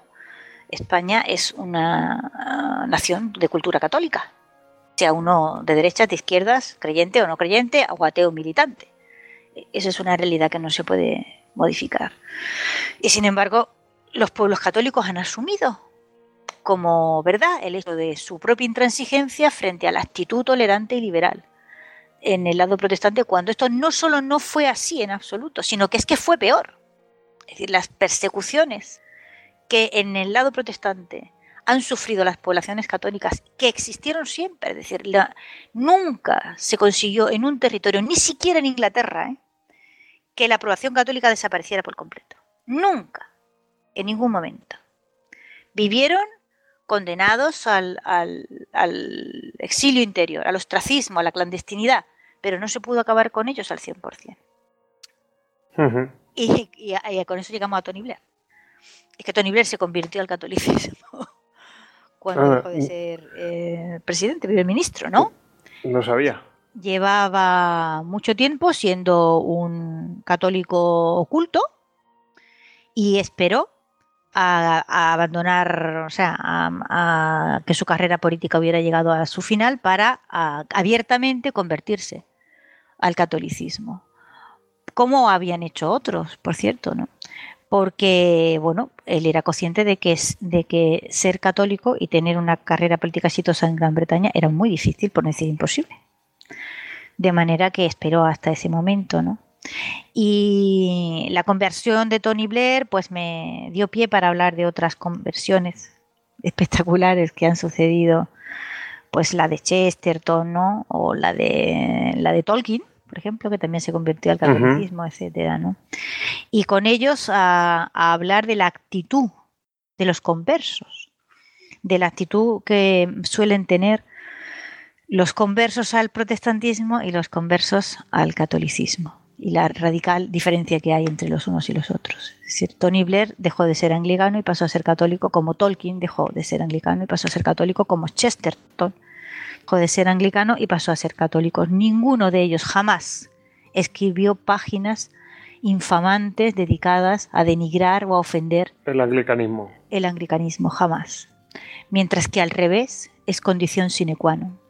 Es decir, los católicos que abandonaron el catolicismo y se hicieron protestantes como parte del rite de passage, o sea, como parte del, peaje que hay que, que pagar para ser aceptado en esa sociedad, es que tú te dediques a denigrar, a ofender, y, de ahí salen pues gran parte de los escritos de propaganda, de, los grandes, eh, desde los, las mañas de la odiosa Inquisición, etcétera, etcétera, textos de, conversos, o, el de Antonio Gavín, por ejemplo, que son verdaderamente horrorosos, ¿no? En lo que se refiere a, la descripción que hacen de, la corrupción moral del catolicismo. Es horrible. Y, y, bueno, pues mm, esto también, en fin, creo que invita a una reflexión sobre la actitud que los católicos han tenido hacia otras confesiones religiosas y las y la actitud que han tenido los protestantes con respecto al catolicismo. ¿no? El, protestantismo, lo siento, pero es así, ha tenido necesidad constante de denigrar el catolicismo para poder existir, mientras que los católicos no han tenido nunca esa actitud con respecto a ellos. Y a los hechos me remito. Pero es que también el protestantismo se ha creado un poco frente al otro, nunca teniendo una base propia o algo que, ensalzar, ¿no? claro, es que el protestantismo... Como se ha creado frente al otro a través de una propaganda, eh, su único mecanismo es siempre estar frente a otro, porque no, no hay nada detrás. Exactamente. Es decir, el protestantismo necesita para poder existir justificar que aquel lugar que abandonaron, que aquello que se negaron a ser, era eh, la ramera de Babilonia, ¿no? La puta de Babilonia, el, el nido del demonio, el, lugar donde vivía disimulado el anticristo.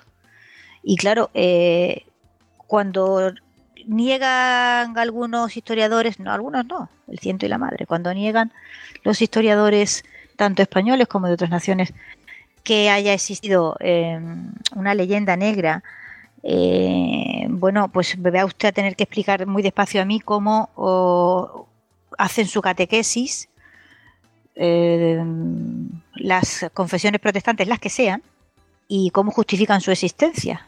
Es que esto lo he visto yo. Y, claro, mm, cuando un niño protestante mm, eh, estudia los fundamentos de su religión en su etapa infantil, estudia cómo nació esa nación. Eh, cómo nació esa religión suya. Y esa religión suya nació porque nos apartamos de la, de la Iglesia Católica, que era el lugar de corrupción, donde vivía el demonio eh, transformado en papa, y nosotros luchamos para poder existir contra Roma y contra su, su nación defensora por encima de todas las demás, que ha sido España. ¿no? Y entonces va a ser muy difícil que tú puedas quitar de esa cabeza protestante ese mecanismo de autojustificación que necesita de la maldad católica y de la maldad española para sustentar su propia existencia. Es que está, es que está en el disco duro, vamos, es que está en, el cimiento de su actitud frente al mundo. No puede prescindir de ella o no tiene otra. No sé si consigo explicarme. Sí, sí. Sí, es que si no, ¿cómo, ¿cómo justifican que se salen? Es que es así, no hay más. Es que tienen que decir, oye, yo me salí de esto no porque me interesara, sino porque es que estos serán muy malos, serán el demonio. No hay más. Ya está, Entonces, la idea esta de que no, es que esto ya no existe, no existen estos tópicos, no existen estos prejuicios, ¿cómo que no existen? Es que no pueden dejar de existir, porque están en el mecanismo de autojustificación de mi religión o de mi nación. Y por lo tanto, si prescindo de ellos, me, tengo que construir otra historia. Hay que reescribirla otra vez, claro, se quedan sin nada. Claro, exactamente. Entonces, es, es desconcertante que haya tantos historiadores tantos intelectuales españoles, católicos, que, que se nieguen a ver esta realidad. A mí me resulta particularmente esto muy desconcertante, ¿no? Eh, porque es que no hay forma humana de eludir esa realidad no, se puede eludir, está ahí. Y te guste o no te guste, la tienes enfrente. Y punto. Y, el negarse a admitirla, o sea, es, es estar constantemente mirando las nubes, como si nosotros no tuviéramos nada que ver con esto. Hombre, claro que tenemos que ver, tenemos todo que ver. Porque esto está en el origen eh, está en el origen de la predestinación, porque esto está en el origen del racismo que luego la predestinación engendró, porque esto está en el origen de ese racismo que ha justificado la superioridad de las razas nórdicas y anglosajonas y germánicas frente a todas las demás, incluidas las nuestras del sur. En fin, que es que esto no es un detalle de adorno, vamos. ¿A dónde vamos ahora? bueno, pues pues es que a lo mejor les afectó la propaganda eh, que triunfó de aquella manera, por ejemplo, en los Países Bajos, que allí, bueno, si nos quejamos de propaganda, ya esto ya fue a tope. Eso fue el paroxismo de la propaganda. A mí me parece muy acertado. En, el año treinta y tanto se publicó una tesis doctoral que fue fundamental, que se llamó La guerra de papel. Esa tesis no luego se publicó.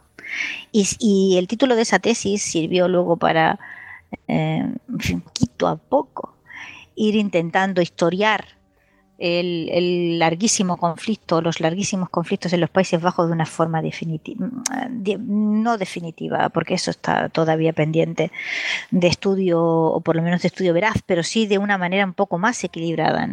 El conflicto de los Países Bajos es seguramente es el capítulo que menos me gusta del libro, porque era imposible reducirlo a todas sus perplejidades, ¿no? a todos los hechos que resultan absolutamente sorprendentes y a cómo eh, esto existe. Yo fui acumulando a lo largo del tiempo un fichero en el que iba añadiendo eh, trozos de libros de texto, eh, cosas que me iba encontrando en revistas de historia, etcétera, etcétera, etcétera, en las que una y otra vez se repetía como un mantra lo mismo y, me desconcertaba hasta qué punto, o sea, se, se había conseguido borrar completamente del panorama la realidad, es decir, es el, eran las imposiciones católicas las que habían provocado las rebeliones, eran eh, el, sistema de impuestos y la carga fiscal que soportaban los Países Bajos la que provocaba las rebeliones.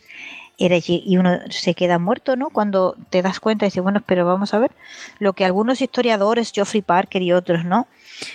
Eh, hombres de verdaderamente de una gran capacidad y de un gran conocimiento han ido publicando a lo largo del tiempo, los últimos 20, 30 años. ¿No ha servido para nada? No ha servido para nada. Realmente no ha servido para nada. Porque es que es necesario que la historia de los Países Bajos se cuente en esa clave. O sea, tú no puedes contar que puestos a imponer las imposiciones de los calvinistas fueron mucho peores y terribles, que los únicos intentos por establecer una paz religiosa en los Países Bajos procedieron eh, de los distintos gobernadores, que, allí hubo, que en realidad lo, no se pedía tanto, ¿no? Tampoco eran tanto lo que decía Luis de Requesens, y tampoco era tanto lo que se firmó en la paz de Gante, hagan ustedes el favor de si se hacen protestantes, pues arréglense por su cuenta, ¿no? Pero no le roben la iglesia a los católicos tampoco era un disparate, ¿no? Y a esto era, esto era la imposición católica, ¿no?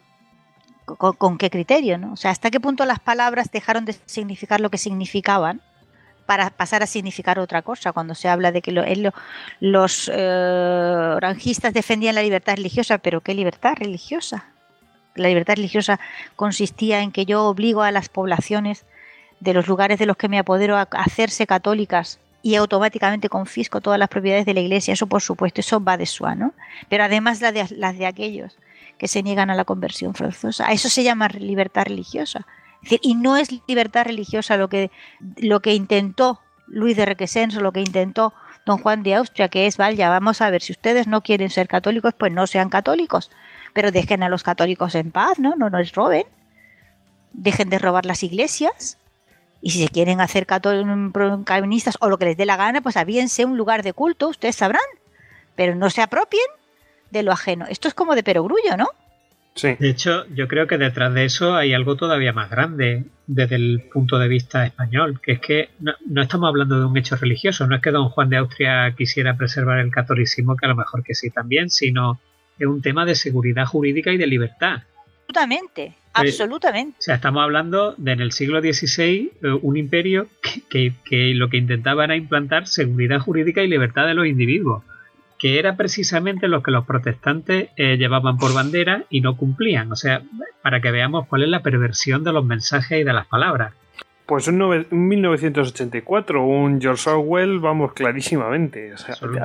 aquí, tenías puesto... A ver, es que el imperio, el imperio, como ahora los norteamericanos, los imperios son siempre los que defienden la ley. Es decir, es que si tú no te transformas automáticamente en el defensor de la ley, no puedes crear un poder que se sostenga en el tiempo. Y la ley, entre otras cosas, lo primero que defiende es la propiedad. En el momento en que un imperio toca las bases de la propiedad, se va al carajo a los cinco minutos, porque nadie que toca las bases de la propiedad se sostiene mucho tiempo en un poder grande, y eso la historia nos lo enseña constantemente. Luego, evidentemente, al imperio español, al imperio que sea, le toca en el momento en que está defender la propiedad. Si aceptamos que determinadas propiedades pueden cambiar de manos por determinados procedimientos que no son los legalmente establecidos, abrimos la caja de los truenos y ya no hay forma humana de organizar la vivencia. Esto se entiende, ¿no? Claro. Pues es, era lo que decía en su momento ese imperio, que era el brazo armado de la ley, como lo son siempre. Y evidentemente, mm, Carlos V, en la dieta de Habsburgo, no hace otra cosa. O sea, esa dieta que dio nombre a los protestantes, ¿no? Porque protestaron. ¿Y, y de qué protestaban? Pues protestaban simple y llanamente de que el emperador se negaba a aceptar que en aquellos territorios en que el, gobernante decidía cambiar de religión, tenían que cambiar automáticamente todos sus súbditos e inmediatamente quienes no cambiaban de religión tenían que exiliarse o, y le eran confiscados sus bienes. Esto, esto era inaceptable, absolutamente. Hubo varias ofertas realmente de tolerancia religiosa en el sentido moderno del término. O sea, tolerancia no tal como utilizan perversamente esta expresión los protestantes, sino en el sentido de verdad. O sea, Usted católico, pues sea católico y deja en paz al otro. Y usted protestante, pues sea protestante y deja en paz al católico y cada uno se la apañe como pueda en su casa, ¿no? Respetémonos mutuamente los lugares de culto y obedezcamos las leyes generales. Hubo varias ofertas, la de la pacificación de Gante, etcétera, etcétera. Fueron siempre rechazadas. Es decir, hay un momento genial en esa dieta en que eh, el emperador viene con la oferta que no puedes rechazar, ¿no? Es decir, vamos a ver.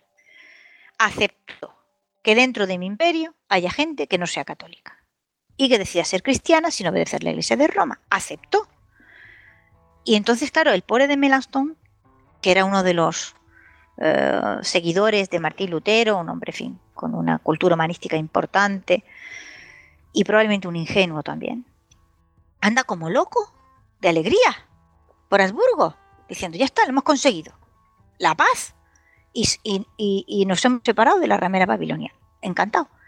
Claro, y el pobre hombre no comprende nada, en realidad. Llega un momento en que Lutero, que por supuesto comprendía todo del primer momento, se harta de él y lo encierra en su habitación. Y le pone una guardia del duque de Sajonia, ¿no? A ver si ese tonto no sale más a la calle ya, que anda diciendo por ahí que nos tenemos que alegrar. No, a la dieta de Habsburgo nosotros hemos venido a reventar el acuerdo a que el acuerdo no sea posible, a que la exactamente, a que la confrontación dure ahora y en adelante, a buscar nuevos motivos de ofensa y confrontación. Y este pobre hombre anda diciendo por ahí que estamos todos contentos y que esto es la tolerancia religiosa, etcétera, etcétera. No, Porque el conflicto no era religioso, el conflicto era político. Absolutamente. Claro. Absolutamente, y lo fue en todo momento. Por eso el pueblo de Melaston pues da lástima, en un momento determinado, da lástima, porque se lo ha creído, la criatura se lo ha creído. Y claro, cuando Lutero lo encierra, no comprende nada de por qué no están todos contentos firmando un acuerdo que era beneficioso absolutamente para todos. Nosotros no queríamos ser católicos, pues ya está, nos permiten no ser católicos. ¿Qué pues qué más queremos? En principio diría que era lo necesario. Evidentemente, eso no era lo que en realidad se estaba decidiendo allí. Y evidentemente, tal y como estaba previsto, la dieta y el conflicto no acabó. No, no podía acabar. Se trataba justamente de, de que perdurara la mayor cantidad de tiempo posible para que ese imperio se erosionara todo lo más que se podía. Es decir, para que a esa universitas cristiana, esa especie de Unión Europea prematura, que Carlos V pretendió crear, indiscutiblemente con la ayuda de Castilla, por encima de todo, la ayuda de España principalmente, que, lo, que eso es lo que lo coloca él en una posición absolutamente única entre los emperadores del Sacro Imperio. Es decir, todos los demás emperadores del Sacro Imperio habían dependido del Sacro Imperio. Con lo cual su poder era enormemente limitado, estaba al albur de los demás príncipes electores en la dieta, etcétera, y era una figura decorativa más que otra cosa. Carlos V tiene una posición absolutamente singular, y es que la mayor parte de su poder no depende del Sacro Imperio, le viene de otro sitio. Y claro, evidentemente esto lo coloca en una situación completamente única frente a otros eh, emperadores, ¿no?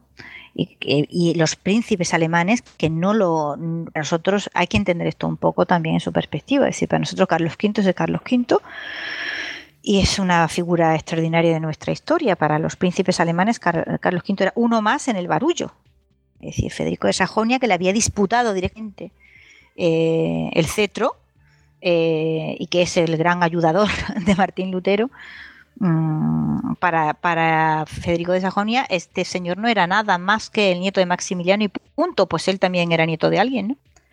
Y nada más. Era uno en el pelotón, que además no quería ser uno en el pelotón. Y encima estaba en una situación de privilegio absoluto por la herencia de su madre para poder intentar eh, toquetear las estructuras feudales de la Europa en aquel momento. Y claro, eso era algo que no iban a permitirlo y de hecho pues no lo permitieron. Y claro, lo triste de esto está en que luego viene la guerra de los 30 años y la situación tremenda en que Alemania queda, ¿no? Después de la paz de Westfalia. Y estaba, estaba abocada a ello. Claro, es, evidente que, eso no, podía tener otra solución que la que tuvo. Exactamente, no podía tener otra solución más que la que tuvo. Y lo triste es que no fue beneficioso para Alemania en absoluto.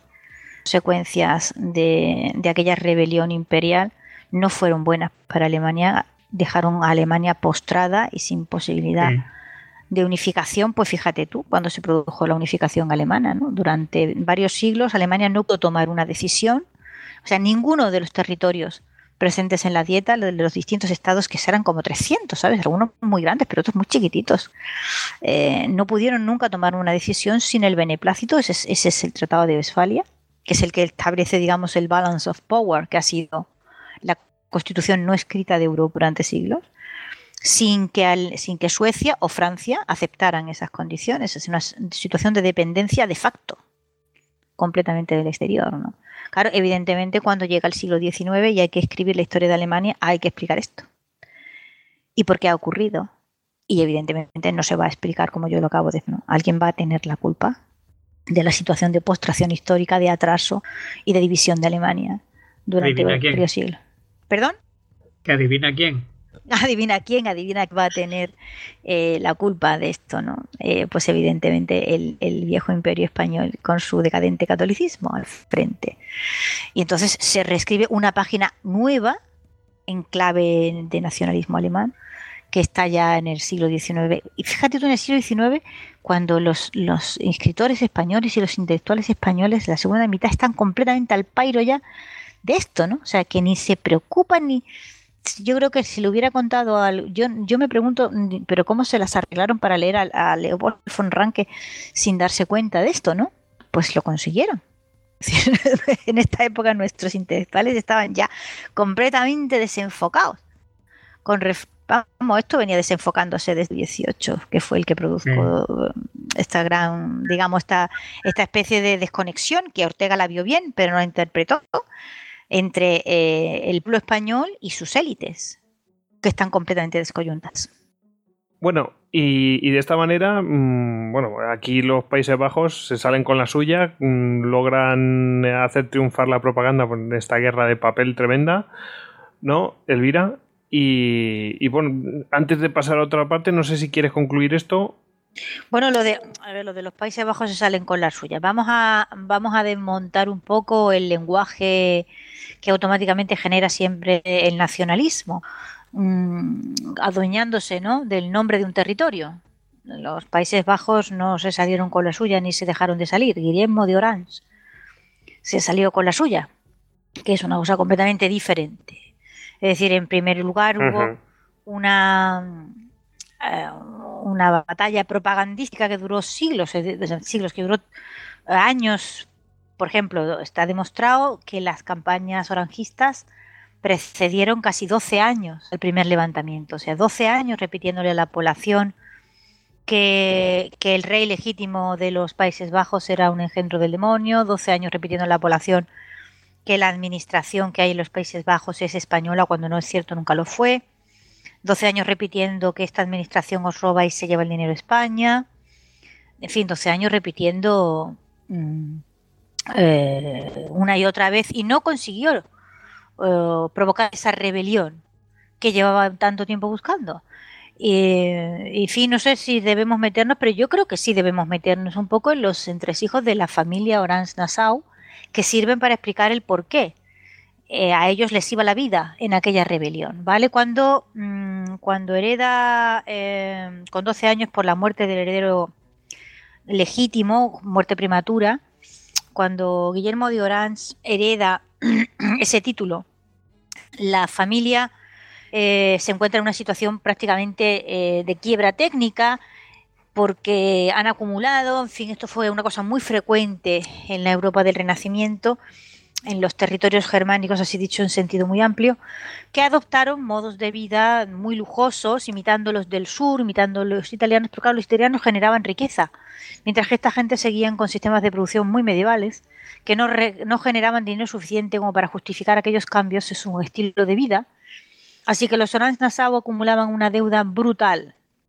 Eh, Carlos I hizo con, Guillermo lo que había hecho con otros nobles que le resultaban molestos.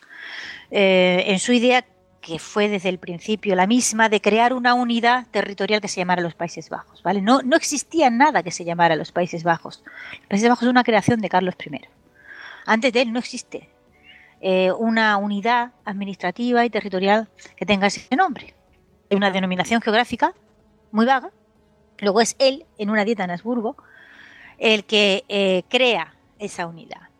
Eh, en, la idea de, compactarla para hacerla, digamos, oh, más rica, porque los territorios que tenían esa denominación eran, habían sido siempre nuevamente conflictivos entre sí, padecían eh, consecuencias tremendas a causa de las inundaciones, en fin, había un montón de trabajo que hacer para mejorar aquello y Carlos I ideó el sistema de creación de una unidad político-administrativa que se llama los Países Bajos. Bien, cuando eh, los nobles que habían controlado al modo feudal esos territorios a lo largo del tiempo percibieron que su posición de privilegio peligraba por la creciente eh, actividad política llena de innovaciones del imperio con aquel emperador tan raro al frente, empezaron a, sentirse muy molestos y no eh, precisamente dispuestos a colaborar. Y entonces uno de los sistemas que Carlos V eligió, con estos nobles que estaban todos en vías de arruinarse hoy sí o mañana también,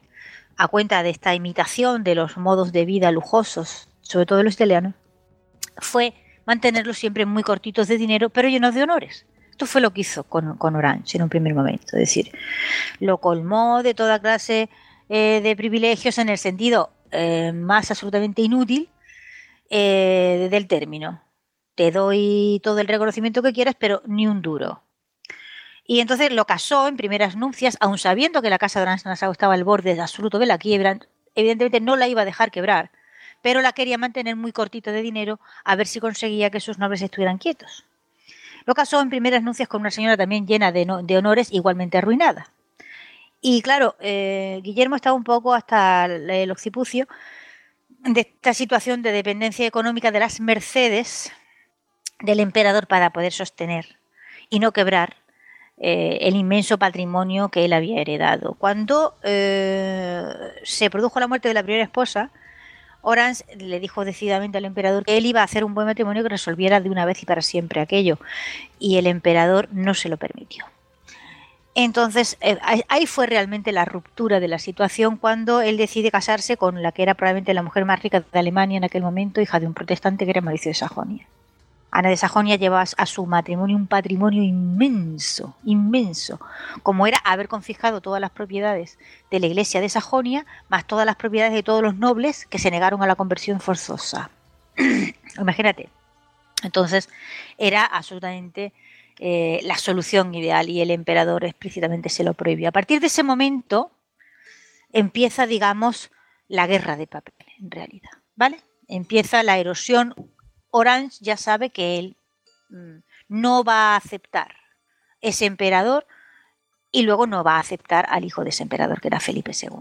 Lo que sucede es que Orange, en un primer momento, no se atreve a ir contra el emperador directamente, pues porque era su señor natural, eran territorios que había heredado su abuela María de Borgoña, y evidentemente Carlos V era el señor natural de los Países Bajos, como luego lo fue Felipe II. Y por eso Orange, que, estuvo toda su vida acosado por un terrible problema de la de legitimidad, problema que ha arrastrado la historiografía de los Países Bajos a lo largo de los siglos. Es decir, te pones a leer, y en el libro hay varias páginas dedicadas a esto, textos históricos tanto españoles como franceses, ingleses, como de cualquier otra nacionalidad, que comienzan siempre repitiendo como un mantra que era legítima la rebelión en los Países Bajos, ¿vale? Porque ese asunto ha molestado siempre enormemente, porque la revolución, o sea, porque la rebelión en los Países Bajos, pues evidentemente no era legítima desde el punto de vista en que se estaba sublevando contra el poder legítimamente reconocido en aquel momento. Que ya sabes que, excusatio no petita, claro, claro, evidentemente. O sea, yo, yo fue, fue la reiteración constante de este asunto en los textos, ¿no? Que es uno con, con el paso del tiempo desarrolla un olfato, ¿no? Y, y, cuando algo me empieza a chocar o me empezaba a chocar a lo largo del tiempo, pues me empezaba a buscarle la explicación a aquello, ¿por qué no? Y la explicación, para mí me alumbró, por ejemplo, la, la apología de Guillermo de Orange. Cuando la lees comprendes que lo que Orange intenta con la apología a como de lugar es la legitimación de su posición, porque la rebelión contra tu rey, contra tu señor natural, era algo terrible en aquel momento para una mentalidad que estaba cosida a las familias reinantes. Eh, o sea, hubo que llegar, que llegar hasta la Revolución Francesa para que ese tipo de rebeliones eh, fuesen mentalmente aceptadas para los europeos. El rey era el señor natural, el que le correspondía, y ese vínculo de lealtad era el que sostenía las naciones. Por lo tanto, Orange estaba atentando contra algo que verdaderamente era muy, muy gordo, muy grave. Y, y, claro, solamente el vínculo con el protestantismo, y por eso inmediatamente Orange se hace protestante. Y se hace calvinista, no se hace lurano. ¿Por qué? porque no puede hacerse luterano, porque el luteranismo está marcado en este momento por un sello germánico muy profundo. Y él lo que intenta es a toda costa sacar la mayor tajada posible de ese territorio que se viene llamando los Países Bajos, de, no solamente del, del ámbito del emperador, sino también de cualquiera otro que lo pudiera heredar o reclamar legítimamente. Por lo tanto, el luteranismo no le sirve porque está marcado ya con un sello nacionalista muy fuerte y él necesita su propio sello nacionalista y eso se lo van a proporcionar los predicadores calvinistas. Sin el concurso de los predicadores calvinistas es incomprensible que se produjeran las rebeliones. Fue necesaria la guerra de papel y fue necesaria la actividad propagandística de esos predicadores que habían sido enormemente perseguidos por los luteranos y que buscaron en Orange una, eh, una protección que no tenían en ningún sitio. Es decir, los calvinistas dependen de Orange y Orange depende de los calvinistas. Y, así, apoyándose mutuamente, pudieron sacar adelante esas rebeliones, naturalmente con el apoyo de los príncipes luteranos protestantes, que no pocas y de dinero inglés y de dinero francés, que fue muy necesario, y, y del enorme dinero de Ana de Sajonia, que procedía, por cierto, de las confiscaciones de la Iglesia Católica. Eh, todo eso junto hizo que se produjesen las sucesivas rebeliones, pero hubo muchas a lo largo del tiempo. Costó mucho trabajo, muchísimo trabajo. Y no fue que los Países Bajos se salieran con la suya, no se salió con la suya Orange y consiguió simplemente segregar cuatro provincias que eran muy pequeñas. Es decir, los Países Bajos que había pretendido crear Carlos V eran un territorio muy grande que englobaba lo que hoy llamamos Holanda, Bélgica, Luxemburgo, con territorios que digamos como el Franco Condado, es decir, territorios que pertenecían y han pertenecido a Francia y, algunos también a la Alemania actualmente. Es decir, era muchísimo más grande, diez veces más grande de lo que ahora es Holanda. Eso es, ese era, digamos, la unidad dentro del imperio que Carlos V había pretendido crear y desde luego eh, Orange no consiguió hacerse con ella, solo consiguió eh, segregar una parte muy pequeña de esos territorios y nunca hubiera podido hacerlo sin el apoyo de los franceses y de los ingleses, de su dinero y de los mercenarios que allí fueron. Es decir, eh, una de las ah, sorpresas más grandes para mí fue comprobar estudiando la historia militar, que Alba, eh, gran monstruo, digamos, por la propaganda orangista en la guerra de los Países Bajos, había tenido siempre a sus órdenes más holandeses de los que Orange había tenido. Luego hay que silenciar naturalmente lo que pasa después de la segregación de esos territorios y la situación de apartheid de las poblaciones católicas que quedaron sometidas por el calvinismo orangista, que vivieron en una situación de... Eh, esto es ley, ¿eh? O sea, que insisto como antes lo hice con, con los territorios germánicos y también con Inglaterra, que no sé si lo dije, pero se puede ver, también las leyes de segregación religiosa que padecieron las poblaciones católicas.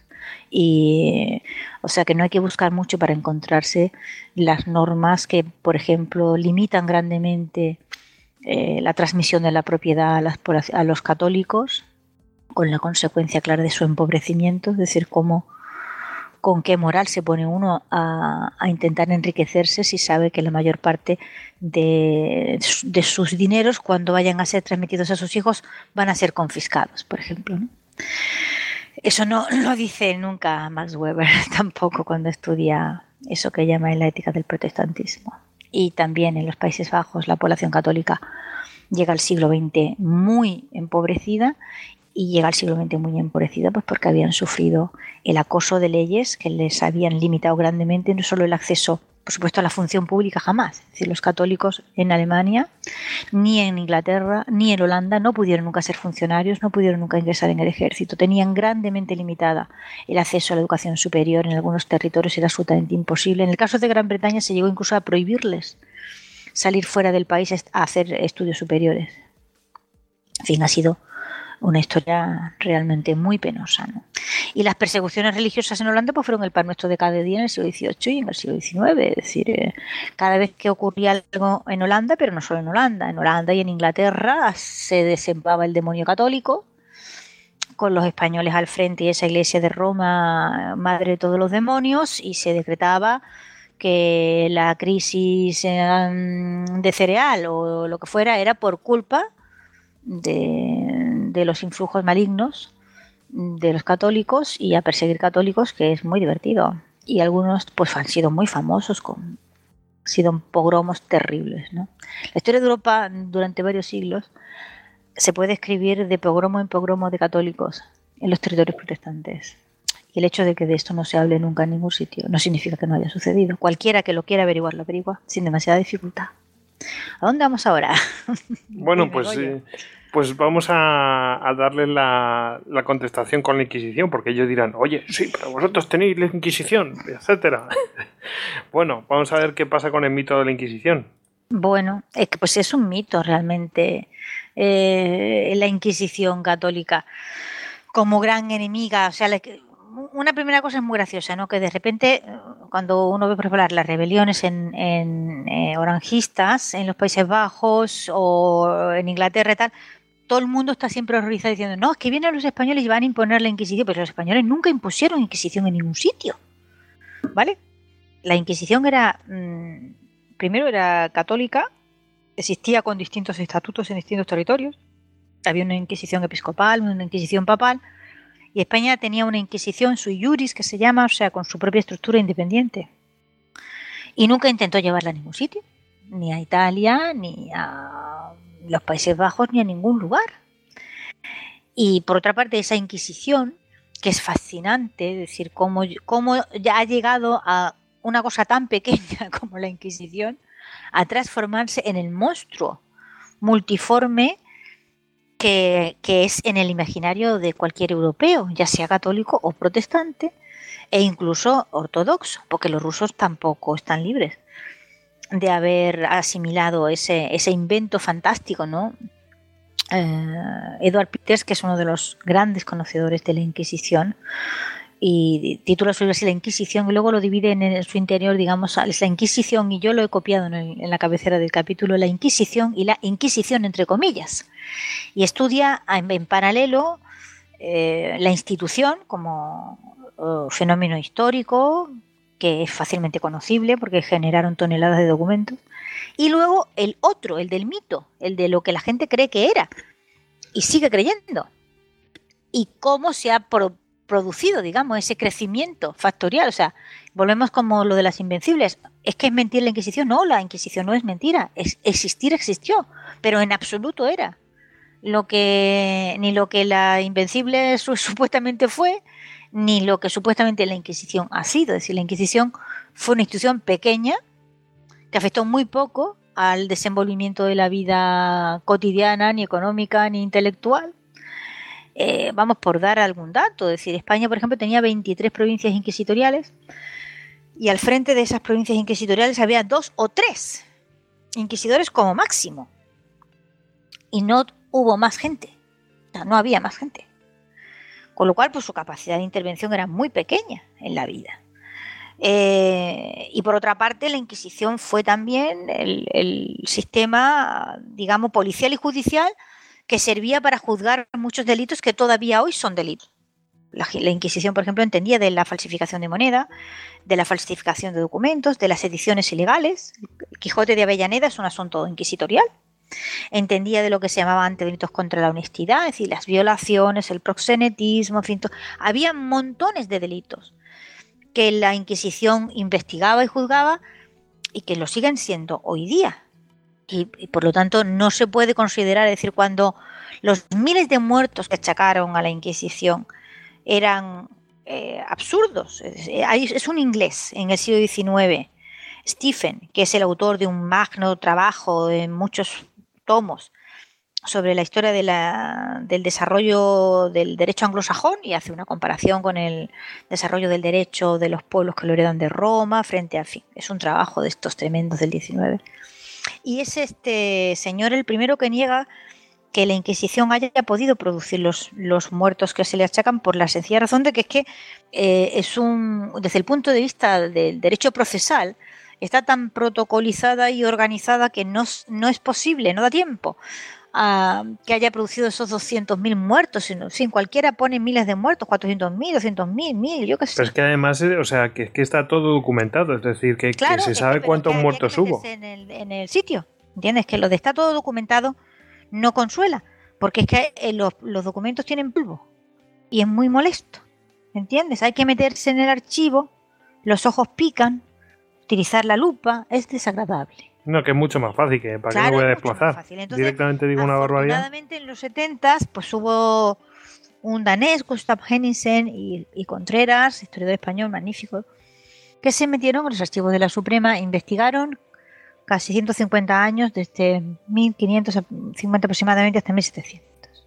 Son como 44.000 causas las que aparecen ahí archivadas. Y en todo ese periodo resulta que la Inquisición pues produjo 1.300 muertos aproximadamente.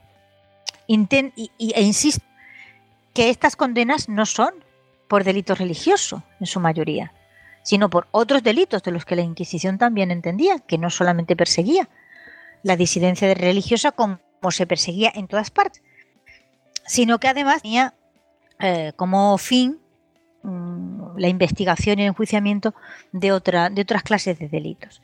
Y, claro, eh, 1.300 muertos parece mucho, pero insisto, que ahí van los pederastas y falsificadores y proxenetas y etcétera, etcétera. Trata de Pero porque, porque habría que decir que, muchos de los delitos, a lo mejor de herejía o de brujería o, algo así, que, que, se trataran en los procesos, también llevaban vinculados otras dimensiones criminales, ¿no? Como podría ser la violación. Sí, sí, Efectivamente, así es. en líneas generales, los inquisidores no, no fueron así. Por ejemplo, resulta muy chocante que en los territorios católicos y en la península ibérica, en España para ser más exactos, eh, la brujería fuese un fenómeno casi inexistente y que, hubiese, y que no hubiera apenas condenas ni muertes por, por este delito que, que, provocó devastaciones terribles, ¿no? En miles cálculos de miles que se puede hacer solo aproximadamente, porque hay constancia de que se quemaron tantos aquí o 400 allí, porque no había proceso legal. ¿Estamos? Es que ese, es, otro de los puntos al que, te quería mencionar, que, oye, ¿qué pasaba en otros lados? Porque eh, es muy famoso otros procesos en, en otros países eh, de brujería y tal, y que quemaban a la peña y, y se acabó. Y... Mientras hubo proceso, hubo documento y hubo, y hubo constancia, pero la mayor parte de la peña, como tú dices, que se quemó, no fueron nunca juzgados, en realidad. Digamos que eran eh, puros linchamientos a, lo tío Barullo. Y, sin la Inquisición no, no hubiera podido nunca, porque la Inquisición habría un proceso legal en el que se daba notificación a las partes y estas tenían derecho a su defensa y había plazos para presentar alegaciones que tenían tantas semanas por un lado y tantas semanas por otro, y etcétera, etcétera, etcétera. La mayor parte de las quemas de bruja, y estamos hablando aquí sí de, miles y miles y miles de muertos, muertos que no fueron nunca juzgados ni condenados, sino simplemente asesinados, eh, se produjeron en los territorios de protestantes y no en los territorios católicos y notablemente en España. En España lo único que hubo con la brujería fue lo de Zagarramurdi. Y para usted contar. Y nada más. A, a, ojos de la historia es evidente que es mucho más ventajoso no dejar rastro sin procesos y documentos que dejar algún rastro. Claro, es exactamente. Muy bien visto, sí señor. Eso es muy, muy ventajoso. El no dejar rastro es es lo definitivo. Es decir, las, las poblaciones que desaparecieron en el norte de los Estados Unidos conforme se expandían desde, eh, desde el este hacia el oeste, pues no habiendo nunca censo disponible, no se sabe cuántos desaparecían. Em, los españoles llegaron a América y, y, a los cinco minutos se estaban levantando censos de población, claro, y entonces así sí se sabe, en líneas generales, que la población indígena disminuía normalmente por efecto de, enfermedades y contagios, ¿no? Pero se sabe, claro, se sabe, se sabe porque es que aparecen con sus nombres, tienen nombre y están en un censo de población. Pues trayendo eso a, colación, sería interesante que comentara lo de, lo de las casas. Ah, lo de Fray Bartolo. Sí, sí, muy bien traído, Hugo, muy bien. Sí, porque yo, yo siempre he seguido mucho la discusión entre Ginés de Sepúlveda y y de las casas. De hecho, con algún ser querido he tenido grandes discusiones y yo siempre obviamente me ponía al lado de Ginés de Sepúlveda. Pero desde que te escuché en la presentación del libro, pues la verdad es que ya me quedó todo bastante más claro. Mira, el, caso de Fray Bartolomé, como el caso de otros, digamos, disidentes, digámoslo así, ¿no? De otros conversos a otra religión, eh, hay que colocarlo dentro de la casilla de eso que se llama el testigo presencial. O sea, la leyenda negra se teje con muchos mimbres y uno de los mimbres fundamentales es ese testigo presencial. Ese testigo presencial que es el que denuncia las inquisiciones católicas, ¿no? Y son horribles, ¿no? Siempre todos los grandes textos que son las matrices de, de los mitos inquisitoriales los ha escrito siempre un católico que ha sido perseguido y machacado por esa terrible inquisición y se ha convertido al protestantismo donde ha visto la luz y conocido la libertad, ¿no? Pues em, ese recurso al testigo presencial que es como que eh, le da verdad y legitimidad a aquello a que se está diciendo, por un falso que sea, cómo va a ser mentira, es decir, cómo va a ser mentira que los españoles están masacrando oh, a las poblaciones indígenas de América si lo dice un español, que es Fray Bartolomé de las Casas. Pero tú fíjate que entre que se publica la brevísima relación de Fray Bartolomé de las Casas y que es traducida y, por lo tanto difundida en Europa con los grabados de Debris, pasan 25 años en que el texto de las casas duerme el sueño de los ángeles y nadie le ha prestado absolutamente ninguna atención. Mm, y nadie se la ha prestado porque no había hecho falta, en el sentido de que nadie en el norte, nadie en, el, las casas, digamos, es una creación oranjista. Nadie le había prestado atención a este buen hombre hasta que los, los orangistas descubren este texto y deciden convertirlo, digamos, esto es, es paralelo, o sea, esto sucede el mismo año en que se ha firmado la pacificación de Gante, en que se ha hecho esa oferta de la que hablábamos antes de tolerancia religiosa, es decir, vamos cada uno aquí que sea cristiano como Dios le da a entender, pero que por favor eh, el que se convierta al luteranismo o se haga baptista o se haga calvinista o se haga lo que quiera, que haga el favor de no venir a robarle a la iglesia al católico, que está feo, ¿no? Eh, firmada esa pacificación de Gante, no había ya causa posible para promover un nuevo enfrentamiento en los Países Bajos, porque se acepta absolutamente todo. Y no habiendo causas, pues hay que inventarla. Y entonces Fray Bartolomé el que va a ser, digamos, el protagonista de una campaña tremenda eh, de la guerra de papel, con el argumento de, bueno, el que se somete al imperio español, el que vive dentro del imperio español, eh, le asan en espetones, como a los indios, aquí se ve, y, y, entonces pues esto es lo que nos espera. Así que mm, sálvese quien pueda, digamos, ese es básicamente el argumento. Desde entonces, pues Far Bartolomé ha sido utilizado constantemente vamos hasta la guerra hispano-norteamericana mm, de 1898 como plato fuerte en todos los enfrentamientos que haya podido tener España en el exterior, en el norte, con países del norte. Pero Fray Bartolomé realmente era un sujeto poco interesante, es decir, el gran asunto de América, que es el reconocimiento de esa, de esa ciudadanía imperial universal eh, esto es un proceso largo en la historia del derecho que lo llevan a cabo gente muy capaz y muy preparada y magnífica, además y admirable toda ella, empezando por Fray Antonio de Mortesinos, y, que esto se pare, o sea, que venga a parar en Fray Bartolomé, pues es penoso, porque eh, eh, hubo hombres que, el hecho de que los ciudadanos de América fuesen Mm, súbditos del rey, tuvieran libertad de movimiento en cualquier lugar mm, donde quisieran aposentarse, etcétera, etcétera, etcétera. Ese reconocimiento de la igualdad de todos los habitantes del imperio, de los súbditos, eh, ya sea indio, blanco o lo que sea, es un proceso absolutamente único en la historia del derecho europeo. Y si me permitís, voy a leer la primera definición de nación española, que es de 1580 y que aparece en Roma en el archivo de la obra de Legajo 71.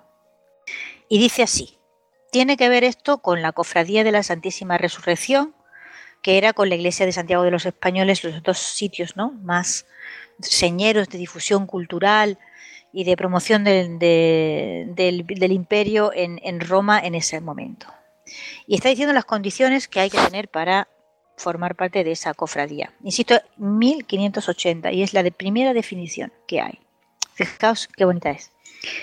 Dice, siendo esta cofradía propia de la nación española, es necesario que el que hubiere de ser admitido a ella sea español y no de otra nación, la cual cualidad de ser español se entienda tener para el dicho efecto tanto el que fuere de la corona de Castilla como el de la corona de Aragón, y del reino de Portugal y de las Españas de Mallorca, Menorca, Cerdeña e islas e tierra firme de entrambas Indias, sin ninguna distinción de edad, ni de sexo ni de estado.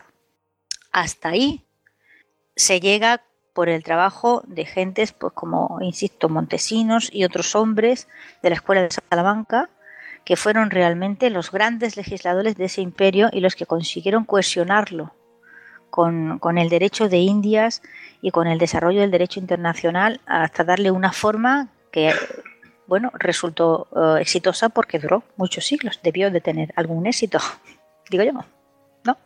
Sí, sí. Sí, yo lo que había oído hablar son de las leyes de Burgos y, tal, pero claro, es que todo esto a, la mayoría se les escapa, se quedan con Bartolomé y, y Chimpún y no, no, miran más allá del trabajo que se hizo eh, y que España reconoció a los indios como iguales. No, y esto siglos antes de que lo hicieran otros. Bueno, los otros es que no, han terminado nunca de reconocer. Eh, eh, es que esto era necesario. Es decir, eh, yo insisto otra vez, es que los imperios o, arreglan el problema demográfico o integran poblaciones o no pueden crecer. Simplemente no pueden crecer. Entonces, terminan, mm, terminan pues como terminó el imperio napoleónico en cinco minutos o terminan como terminó el imperio de Alejandro Magno en cinco minutos, es decir, eh, hay un momento de expansión muy rápido, generalmente vinculado a alguna personalidad eh, extraordinaria y aquello se acaba. Se acaba si tú no consigues vincular a los grupos distintos que, el imperio va tropezando conforme se va expandiendo. Esto es que era necesario, si no América no se hubiera podido construir. América se construyó porque había españoles, pero se construyó porque había muchos indios que se integraron en aquel imperio y en aquel imperio vivieron. Cuando uno ve los crecimientos de población de las grandes ciudades, Que se a eso te iba a decir, porque ya viene muy a, eh, los datos de los que habla de las casas y, y siempre se dice, es que hubo una matanza de, de indios y no sé qué, no sé cuántos. Vamos a ver, ¿qué de cierto en eso y qué pruebas hay de que no, es, que no fue así, que fue todo lo contrario? Ah, para empezar, Fray Bartolomé no tenía ningún conocimiento de América. Eso para empezar. O sea, Bartolomé, fue nombrado obispo de Chiapas, fue a Chiapas y estuvo allí dos o tres meses horrorizado, sin salir de la diócesis. Eso se lo reprochan muchos hombres de su misma orden, también dominicos. Eh, no fue capaz de integrarse con aquellas poblaciones ni de relacionarse con ellas, ¿no? Motolinía se lo reprocha muy agriamente en, más de una ocasión, ¿no? A ver, que te has venido de América sin ser capaz de distinguir un indio de otro, sin haber sabido hablar sus lenguas, ni te has interesado por una siquiera, ni por sus modos de vida, ni por cómo... O sea, eh, ¿a qué vienes entonces? Aquí a vivir alrededor de la corte toda la vida montando ruido, cuando no has sido capaz, esto lo decía Motolinía, que se recorría eh, cada semana un circuito de 400 kilómetros para ir a dar misa a distintas comunidades indígenas muy, muy alejadas de los territorios más poblados. ¿no? Entonces, Fray Bartolomé fue una persona que adquirió notoriedad, una notoriedad que no tenía, y que adquirió una influencia, una influencia que no tenía, a base de convertirse en una herramienta propagandística fenomenal. Eh, nadie lo tomó muy en serio, es cierto, aquí, pero fuera fue extraordinariamente utilizado. De eso él evidentemente no tuvo la culpa. Él tuvo la culpa de decir disparates sin ton ni son. No, no es posible aceptar.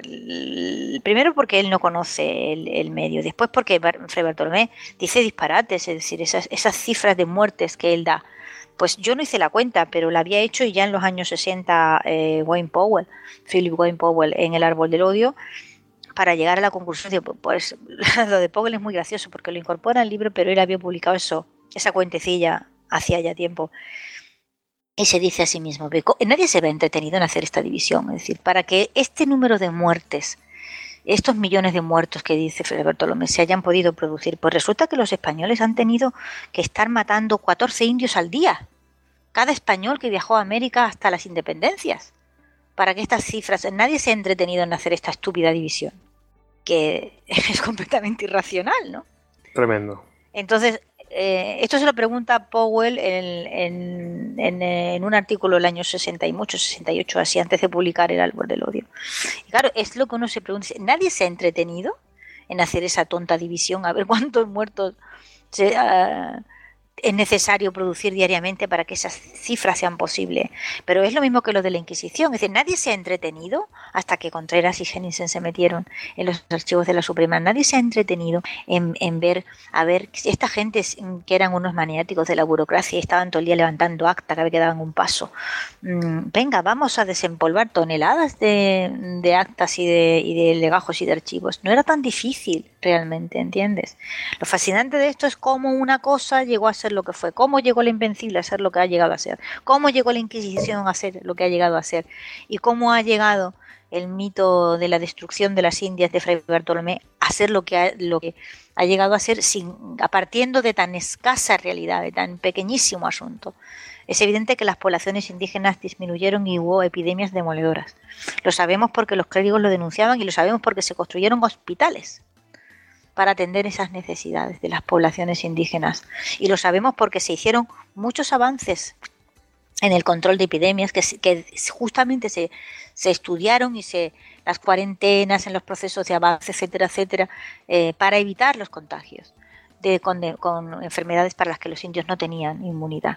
Y de hecho eh, se tuvo bastante éxito porque al cabo de varias decenas de años eh, ya no vuelve a haber en América grandes epidemias es evidente que la población generaba anticuerpos, eso es cierto, pero otra parte también muy grande es que las autoridades tomaron medidas y que esas medidas fueron bastante exitosas. De hecho, el, control de epidemias ha sido una de las fueron uno de los puntos fuertes de ese imperio y se mantuvo vivo pues hasta Balmis, ¿no? El desempeño en la por la salud pública, ¿no? Para que no sepa lo de Balmis, es eh, la campaña de vacunación de la viruela, la primera que se hizo, campaña mundial. Y dice, ¿cómo lo hace si no tenían refrigeración? Pues mm, llevaron unos niños en barco para hacer el transporte transatlántico y van pasándose la, lo que es la, la vacuna de unos a otros y así después se pasó por todo el continente norteamericano. Eso mm, tampoco lo dirán. Creo que ahora se está preparando una peli por ahí. No, no han hecho un espanto en televisión. Desde vi un capítulo y me apeé en, la, a la media hora porque era patético. Y, no se sabe por qué es necesario contar algo tan mal. Es cuando el guion ya existía, quiere decir que la historia ya existía. ¿no? y, era y es una historia de mucho interés, ¿no? Porque evidentemente la, bueno, la, historia arranca con, con uh, uh, Lady Montague que vuelve de Turquía y da a conocer en determinados círculos ingleses, y esto debió de llegar a Jenner por algún camino, que, los médicos turcos contaminan de viruela vacuna, o sea, del virus de la viruela que padecen las vacas vacuna, a los niños para evitarle el contagio de la viruela humana, que es mucho más grave y más mm, de consecuencias fatales en líneas generales y si cuando no es fatal te deja marcado para siempre. Entonces Jenner, al que esto le llegó, esto lo estaban haciendo los turcos desde hacía muchísimo tiempo, le llega noticia de esto y pone en práctica eh, una prueba y, efectivamente se da cuenta de que es cierto, es decir, si tú eh, contraes, vamos, esto es una cosa bastante rupestre, o sea, me hago una rajita, y las, las vulvas de la viruela que padecía la vaca, que normalmente se, le veían las ubres, pues agarro un poquillo de, pupilla y me lo restriego por la rajilla que me han hecho. Y entonces contraigo viruela de la vaca, que es como una gripe, y se pasa rápido, y inmuniza contra la otra. Bueno, Jenner hizo esas pruebas y publicó en Gran Bretaña los resultados de las pruebas que él había hecho y nadie le hizo ningún caso. Eh, el artículo de, Edward Jenner llegó a Balmis, que era un obseso de la vacuna por varias razones. La primera, que había perdido a una hija. Y entonces él va poco a poco con él, Salvan y otros eh, valencianos, médicos del imperio, todos. La idea era médico militar. De, de hacer una gran campaña de vacunación internacional contra esa enfermedad.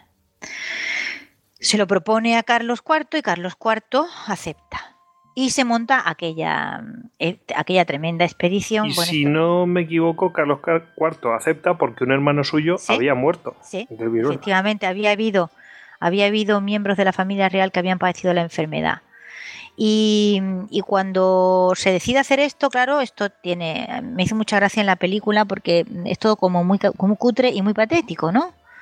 O sea, viene no sé qué representante tal y le da una bolsa de dinero a Balmis como si fuese una cosa ahí en medio de la nada y se monta un barco y luego en el barco va un cura malvado que está envenenando a los niños. Bueno, una cosa terrible. Yo no sé cómo se le ha ocurrido a alguien hacer semejante aberración con la historia de Balmis y, probablemente pagada con nuestros impuestos. En fin, el hecho es que se monta esta. El problema mm, eh, era el transportar el transporte de esa sangre. Se había intentado eh, equilibrar un suero y tal, y no había forma. Al cabo de un cierto tiempo se, se deterioraba y, encima atravesando todo el Atlántico aquello no iba a llegar en... ¿Cómo había que llevarla? En la vena. Y entonces además se sabía que, la, que se conservaba mucho mejor el anticuerpo y los niños padecían muchísimo menos pasando la enfermedad. Así que esos, esos niños del, del, eh, del orfanato de La Coruña fueron con su, con su cuidadora al frente, gran señora, que por cierto sale en la muy delgada y muy estupenda, era una señora así muy grande y gorda, estupenda ella, mm, pues con, ellos va su cuidadora y llegan a Américas, va la cantidad de niños que es necesaria para ir pasando semanalmente la vacuna, o sea, la enfermedad de uno a otro, para que llegue vivo el anticuerpo a América y luego, claro, eso hay que esparcirlo por América. Es decir, es que esto no, eso no fue un momento de inspiración, es que hubo que organizar aquello en un continente entero y luego atravesar el Pacífico, porque atravesaron el Pacífico y siguieron vacunando en Filipinas. Y, y incluso tuvieron eh, todavía eh, ganas para meterse en territorio chino y llegaron vacunando a Cantón con la ayuda de las autoridades chinas. Ha sido la campaña de vacunación más grande hasta ese momento. Hicieron falta décadas para que se pudiera organizar una cosa semejante. Y en fin, el cutrerío que ha hecho la televisión con esa historia, pues es una cosa penosísima. Bueno, la línea. Pues sí, bueno, lo de siempre. Antes te había interrumpido eh, porque bueno se conquista México y había unos datos que te he leído por ahí eh, que son realmente reveladores de lo que había pasado, eh, vamos siglos atrás, se conquista, vamos, cae Tenochtitlán, se conquista México, como diríamos, ¿y qué pasa con, las poblaciones, vamos, las poblaciones que hay en la zona? Mm, ¿Se quedan estancadas, disminuyen? ¿Qué pasa con ellas? Tú te refieres al, a la caída del imperio azteca. Sí, caen, pero bueno, pues después tiene una evolución esas ciudades. ¿Se quedaron esas ciudades al pairo o qué pasó con ellas? Para empezar, la, la conquista del, imperio azteca no hay que olvidar que la hizo Cortés con 500 y pico de hombres. O sea, la, nada. Eh, y, otra vez volvemos a lo mismo, es que eran muy pocos. Eh, y que no hubiera habido conquista del imperio azteca si no hubieran estado ahí los totonacas, ¿no?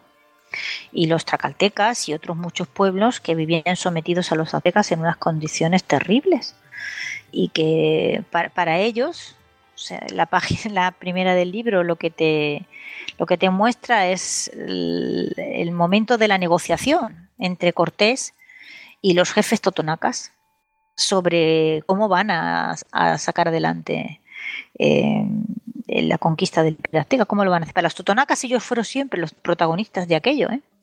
Y bien que mm, orgullosos que estaban, porque, porque habían sufrido décadas de una opresión terrible y, habían tenido que ofrecer a miles de jóvenes para los sacrificios humanos de Tenochtitlan, de manera que tenían una inquina acumulada que era muy comprensible.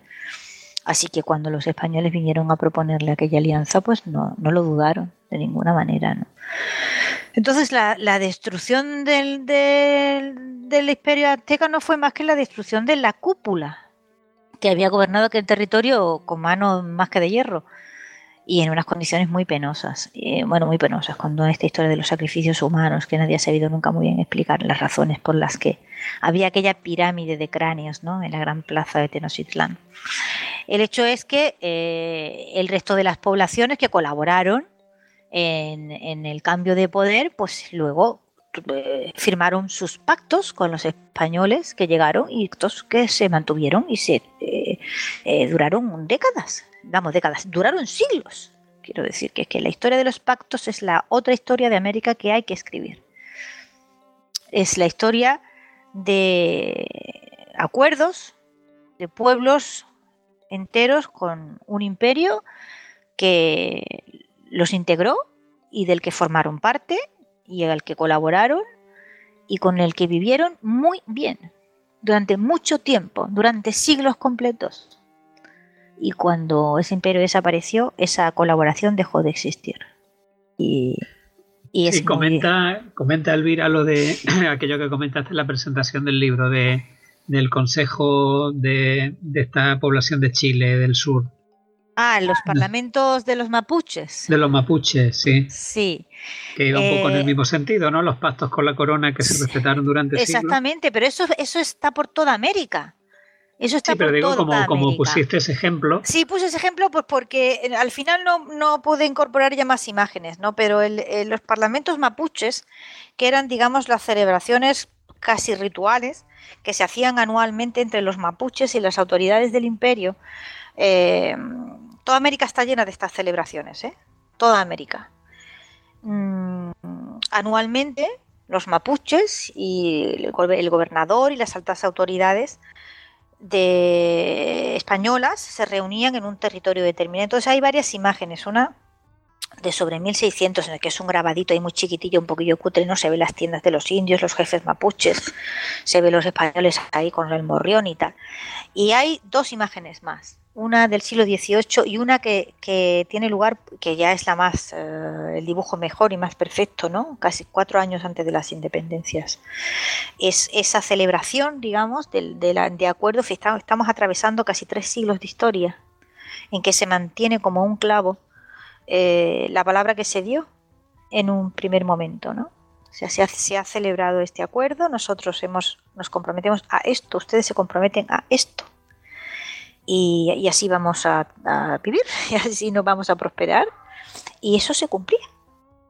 Y durante siglos se celebraba ese vínculo que se había generado y que, bueno, pues después de la independencia ya no se celebró nunca más, porque no volvió a existir. Es decir, una de las razones profundas por las que eh, América Latina cayó en ese proceso de feudalización es que los nuevos gobiernos no reconocieron nunca aquellos acuerdos firmados con anterioridad. Por eso los indios hay que estudiar bien la historia de las guerras de independencia y te das cuenta de que los indios no están nunca de parte del independentismo criollo, porque se temían y con razón que los nuevos gobiernos no iban a, respetar eh, los modos de vida que durante siglos se habían respetado en ese proceso fluido de integración y sincretismo, etcétera, etcétera. Y así fue como realmente sucedió. Entonces se produjo ese extrañamiento de grandes poblaciones, porque es que en América había muchos indígenas, muchos indígenas. Y, ese proceso de extrañamiento con respecto a los nuevos gobiernos y de no reconocimiento de esos nuevos gobiernos ha sido un factor terrible de, desintegración en, en, América Latina. Pero en fin, esto cuenta una historia que nadie quiere contar.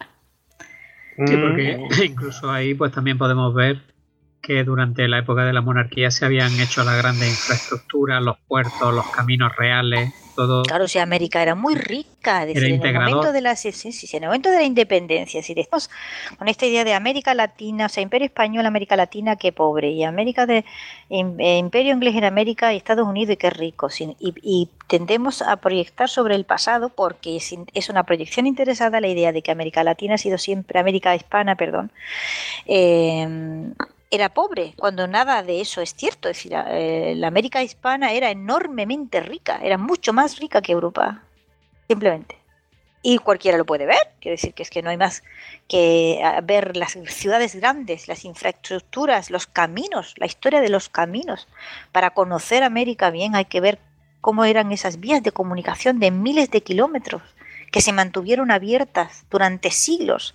Cada tribus y cada pueblo en su en el espacio de su territorio era responsable de su mantenimiento, tenían sus peones camineros y aquello estaba organizado con sus postas. Y el correo en América fue siempre más rápido y mejor y más veloz que el de Europa. Y en fin, como eso, son 20.000 cosas más. yo me invito sobre todo al estudio de los caminos de América porque verdaderamente son los ejes las columnas vertebrales de la prosperidad, del comercio y de todo lo demás. Y como eso está ahí, es físicamente reconocible y no hay forma de manipular los datos, pues eh, sirve para mucho.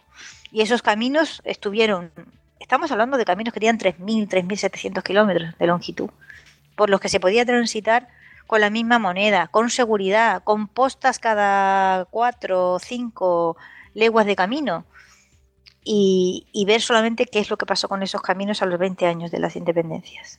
Y entonces uno comprende que lo que vino es lo que tuvo que venir, claro, evidentemente. Es que era muy fácil pensar que todo se estaba ganado, ¿sabes?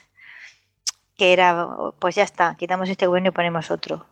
Y organizar un territorio tan grande y mantenerlo integrado a lo largo de tanto tiempo, con tantas poblaciones distintas, con tantas culturas distintas, conviviendo pacíficamente, porque fíjate, tú has fijado que en la historia de América no hay guerras, prácticamente.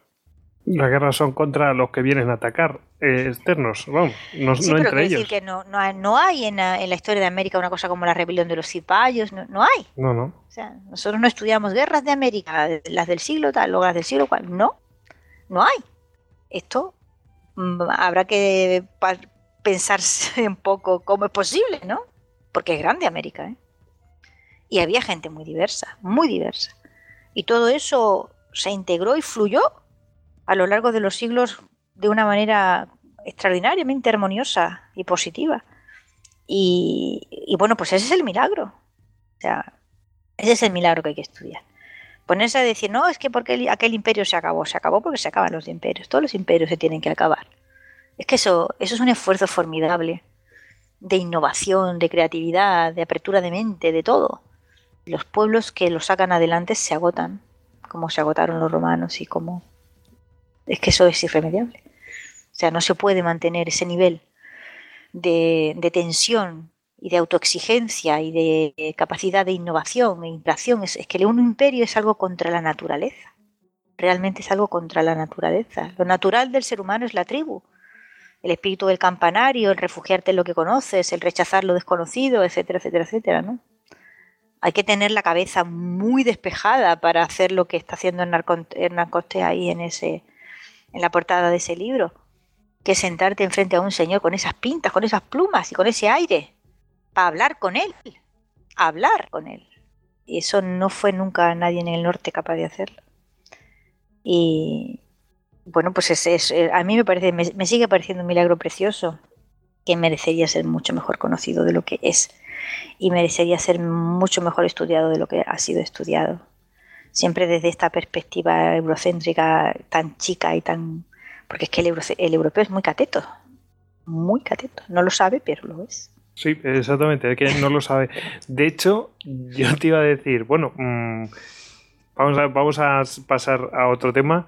Es, vale, es muy cateto y cómo que llegó y se puso la peluca y dijo, vale, mm, yo soy el que más sé y, en realidad a lo mejor mm, no estoy en lo cierto, ¿no? Eh, estoy adoptando pues, esta hispanofobia o esta imperiofobia y, y vamos, básicamente cómo hemos asimilado aquí en España esta hispanofobia, porque es obvio que está en nuestra sociedad.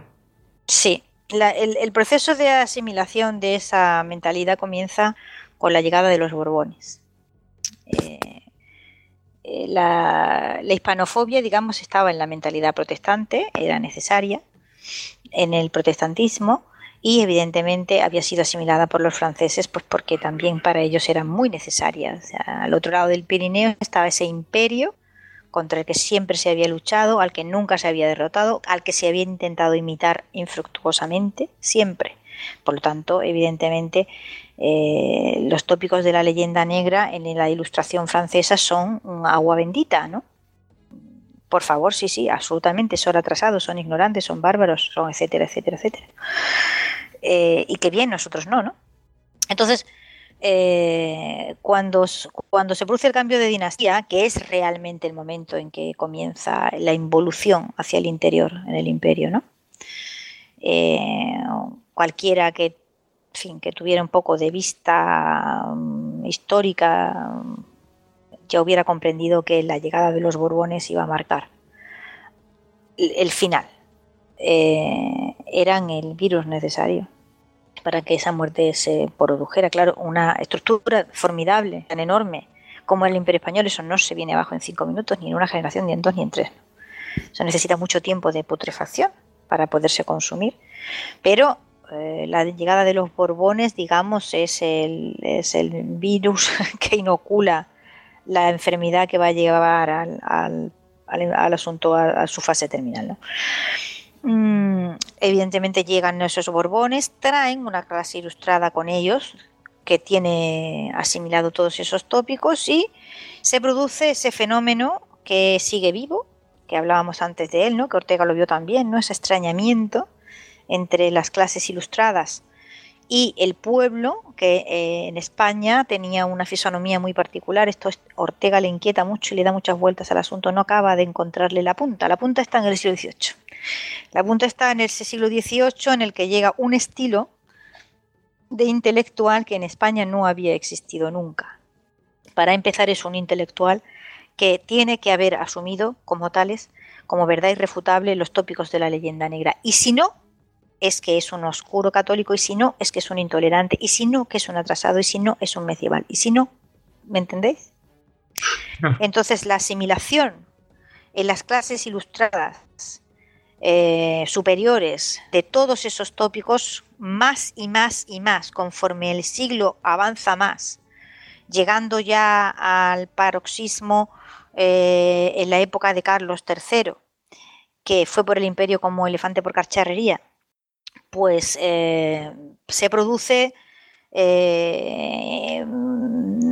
esa autodestrucción, el proceso este de autodestrucción del imperio, que probablemente es, casi un proceso biológico irremediable, pero que, en fin, como hay que buscarle, en fin, todos sabemos que los seres humanos, los seres humanos se mueren, ¿no? Pues, pero habrá que decir de qué enfermedad concreta. Pues en el caso del imperio español se muere de esta enfermedad concreta, que consiste en que la ilustración aparece eh, en España eh, siempre con una vertiente hispanófoba. Entonces, pues nos encontramos pues, al pobre Goya dibujando a Galileo torturado por la Inquisición, como si tal cosa hubiera ocurrido alguna vez en la realidad. Goya se creía que sí había pasado. O sea, Goya estaba convencido de que la Inquisición había torturado a Galileo. De hecho, la, mayor parte de los europeos cree que Galileo murió eh, fue torturado y fue muerto por la Inquisición. Eso fue una encuesta que se hizo en el 2009, creo, 2007, 2009, con motivo de la, del centenario del telescopio de Galileo. resulta que la mayor parte de la población universitaria europea, del torno al 90%, está convencida de que Galileo fue torturado y luego asesinado, o sea, ejecutado por la Inquisición. Fíjate si, si el ver de, las imágenes vinculadas a la leyenda negra ha sido grande, ¿no? Y el bueno Galileo, la condena fue rezar 60 veces los salmos penitenciales, esa fue la condena. Y para rezarlos se fue a, la Villa Medici, pero como está un poco cansado de, de ser el adorno de un salón de un gran señor, que eso siempre es molesto, pues terminó escribiéndole a Piccolomini que había sido su inquisidor y era un gran amigo suyo y Piccolomini le dijo, pues vente a pasar el rezo a mi villa aquí en el Tíber, que tengo una huerta muy bonita con naranjos. Y ahí fue donde Galileo pasó su condena. Y esa es toda la historia del asunto de Galileo. Comenta, comenta lo de Rousseau. que de Rousseau por dónde empezamos.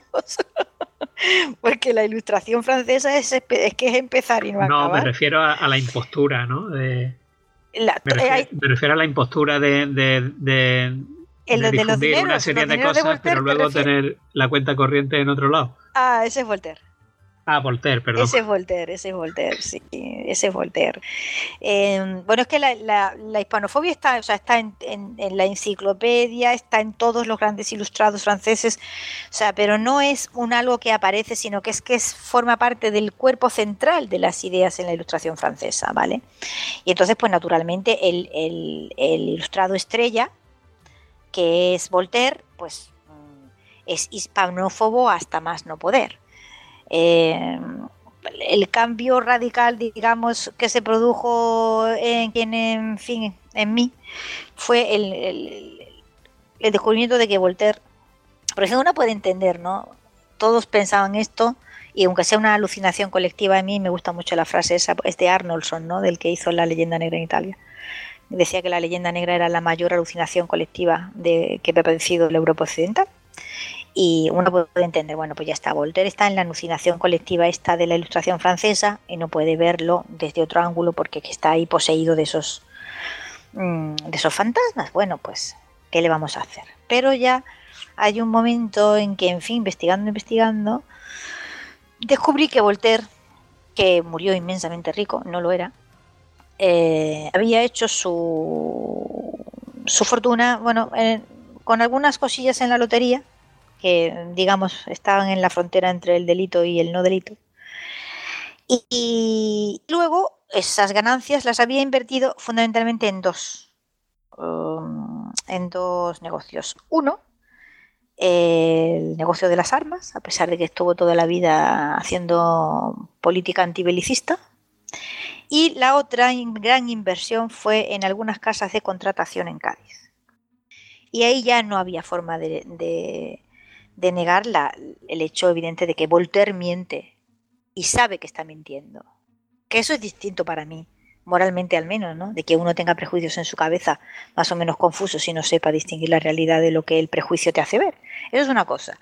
Pero el hecho de que Voltaire viniese con todo su dinero desde Suiza, donde vivía exiliado, a, Cádiz a invertir ese dinero ahí, simplemente indicaba pues que él sabía perfectamente bien que el comercio de Indias en, el Imperio Español en su, en su tiempo era rentable, muy rentable, que había seguridad jurídica, que su dinero estaba mm, bien seguro en el comercio eh, con la América Española, cosa que no estaba para nada segura si hubiese decidido hacerlo en los territorios de ultramar de Francia o de Inglaterra. Y entonces, claro, evidentemente Voltaire miente y sabe que miente. Y eso ya es moral. Para mí, al menos, es moralmente mm, harina de otro costal. ¿no? Hombre, eh, el tío a lo mejor lo hizo básicamente para este negocio es lucrativo, que no venga más gente a este negocio. yo, no, yo no lo creo. Yo creo que Voltaire Mira, Voltaire pertenece a una de las grandes creaciones, Voltaire es una de las grandes creaciones de la, de la ilustración, que es, la, eh, que es un tipo de hombre que es el intelectual influyente. Eso hasta ese momento no había existido. Es decir, en Europa lo que había existido era eh, escritores y poetas y dramaturgos y tal, que hacían su arte, el que fuera, más críticos o menos, pero no, no eran frecuentadores de salones. ¿Me entendéis? Voltaire es un producto del salón y el salón es una creación de la ilustración francesa. Eh, y, crea un tipo de individuo que es el mismo. En realidad, la, la, eh, la, gran creación de Voltaire. ¿Alguien lee algo de Voltaire ahora? Nadie. O sea, pásate donde quieres y todo el mundo conoce a Voltaire, pero desafía a cualquiera que te diga una obra de Voltaire. Y va a tener problemas para nombrarte una, ¿vale? No se edita casi nada, no se edita más que el Cándido. Y el Cándido es una cosa bastante penosa en realidad como obra literaria. ¿no? Por lo tanto, la gran creación de Voltaire es Voltaire, es el mismo. La creación de esa figura del intelectual, frecuentador de salones, duquesas, marqueses, reyes, etcétera, alabado, elogiado, mimado por el poder para que sirva de adorno. Eso nosotros no lo habíamos tenido. O sea, nuestros, nuestros um, artistas en el siglo de oro, pues eran de muy otra naturaleza totalmente diferentes. Eran unos individuos más bien lenguaraces y muy insumisos. Y muchos soldados. Y muchos soldados. Sobre todo era una gente acostumbrada a, tener una vida bastante difícil y, que no hubieran sabido desempeñarse. Yo me intento imaginarme a Cervantes con peluca y me da un ataque de risa. O sea, que es, es, imposible, pero quien dice Cervantes dice cualquiera de estos tíos. Sí, Calderón o cualquiera. nada, no hay nada que hacer. ¿no? Entonces, este, tipo de intelectual viene de Francia y, claro, eh, crea en España un, reflejo. Y, ese reflejo, que es el nuevo tipo de intelectual, es el que produce ese erial desde el punto de vista artístico que es el siglo XVIII en España que es un erial. Los que enseñamos literatura sabemos que pasamos del final del siglo de oro al siglo XIX, porque el siglo XVIII es una cosa terrible, es patético. la fábula y poco más, ¿no? Es un horror. El siglo XVIII es un horror al lado de esa enormidad que es el siglo de oro, en donde no sabe uno a dónde acudir, con tanto poeta maravilloso y tanta obra literaria con proyección casi universal, ¿no? Y entonces el paso de lo uno a lo otro es el paso del intelectual, o sea, es el paso del, artista libre al intelectual de salón, que es lo que viene con, el siglo de las luces, que es lo que viene de Francia. Y a partir de ese momento se produce ese fenómeno del extrañamiento. O sea, tú fíjate, por ejemplo, voy a hablar de literatura. Esto no está en mi libro ni tiene que ver, pero es lo mío, ¿no? Hay una constante en la literatura española que está presente ya a finales de la Edad Media, que es esa especie de contubernio constante entre las clases cultas más letradas y, eh, el estilo popular. Está en la poesía española, de los cancioneros, ya en el siglo XV, y siempre que la historia, siempre que la literatura española ha tenido un momento de esplendor, ha sido cuanto ese vínculo entre los poetas muy cultos y las clases populares, en, en su estilo, en sus temas, en sus modos expresivos, ha fluido de hacia arriba y hacia abajo, con, eh, ¿Qué hace el marqués de Santillana? ¿no? Santillana es un señor que puede escribir poesía muy culta, pero también escribe cosillas al estilo popular. Lo hace Lope de Vega, lo hace, ¿vale? Es una característica, esa y, el expresionismo prácticamente son dos características que atraviesan la literatura española desde su origen. El contubernio este entre lo popular y lo culto y la tendencia a hacer bello lo feo. Vamos a dejar la segunda, que de esa no nos ocupamos ahora. Pero el de la primera, cuando tú llegas al siglo XVIII te das cuenta de que de pronto se acaba. Y hay que esperar al siglo XIX para, para, producir otra vez una conexión con el romanticismo. Y luego esa conexión va poquito a poco creciendo y ya llega, se hace otra vez muy estupenda cuando llega la edad de plata. ¿Y qué es la generación del 27? sino una recuperación de esa corriente de comunión entre lo, de arriba y lo de abajo, ¿no? Lo popular y lo oculto, ¿no? En el siglo XVIII se cortan esas conexiones y con esas y, ese corte, digamos, es, es precisamente el que delata el hecho de que las élites intelectuales españolas se han extrañado de su pueblo, ya no responden, no reciben la savia, digamos, que alimenta el árbol. Son un producto enjertado, extraño. Y ese fenómeno no ha cesado todavía. Sigue existiendo a día de hoy. Por eso los españoles, cada vez que se ven en las angustias de una crisis nacional, están solos ante el peligro. Como lo estuvieron, por ejemplo, en la Guerra de la Independencia. ¿No? ¿Qué, pasó ah, en la pues guerra? ¿Qué pasó en la Guerra de la Independencia? Que no había quien, no había a, a quién mirar. La gente no tenía clase dirigente ni intelectual a quien dirigirse. Así que se las apañaron solos. En ese pueblo confío yo, ¿eh? Es cierto, sí, sí. Más que ninguna otra cosa, porque tiene buen instinto. En general, ha demostrado no tener, no tener mal instinto. Entonces, la, la ilustración francesa, que absorbe todas las fobias habidas y por haber, pues porque Francia acumula una frustración fenomenal frente a todos los demás, ha fracasado en todos los intentos pues se proyecta, por ejemplo, son el origen del antiamericanismo. Es decir, la leyenda negra de los Estados Unidos nace en Francia en el siglo XVIII. La rusofobia nace en Francia en el siglo XVIII.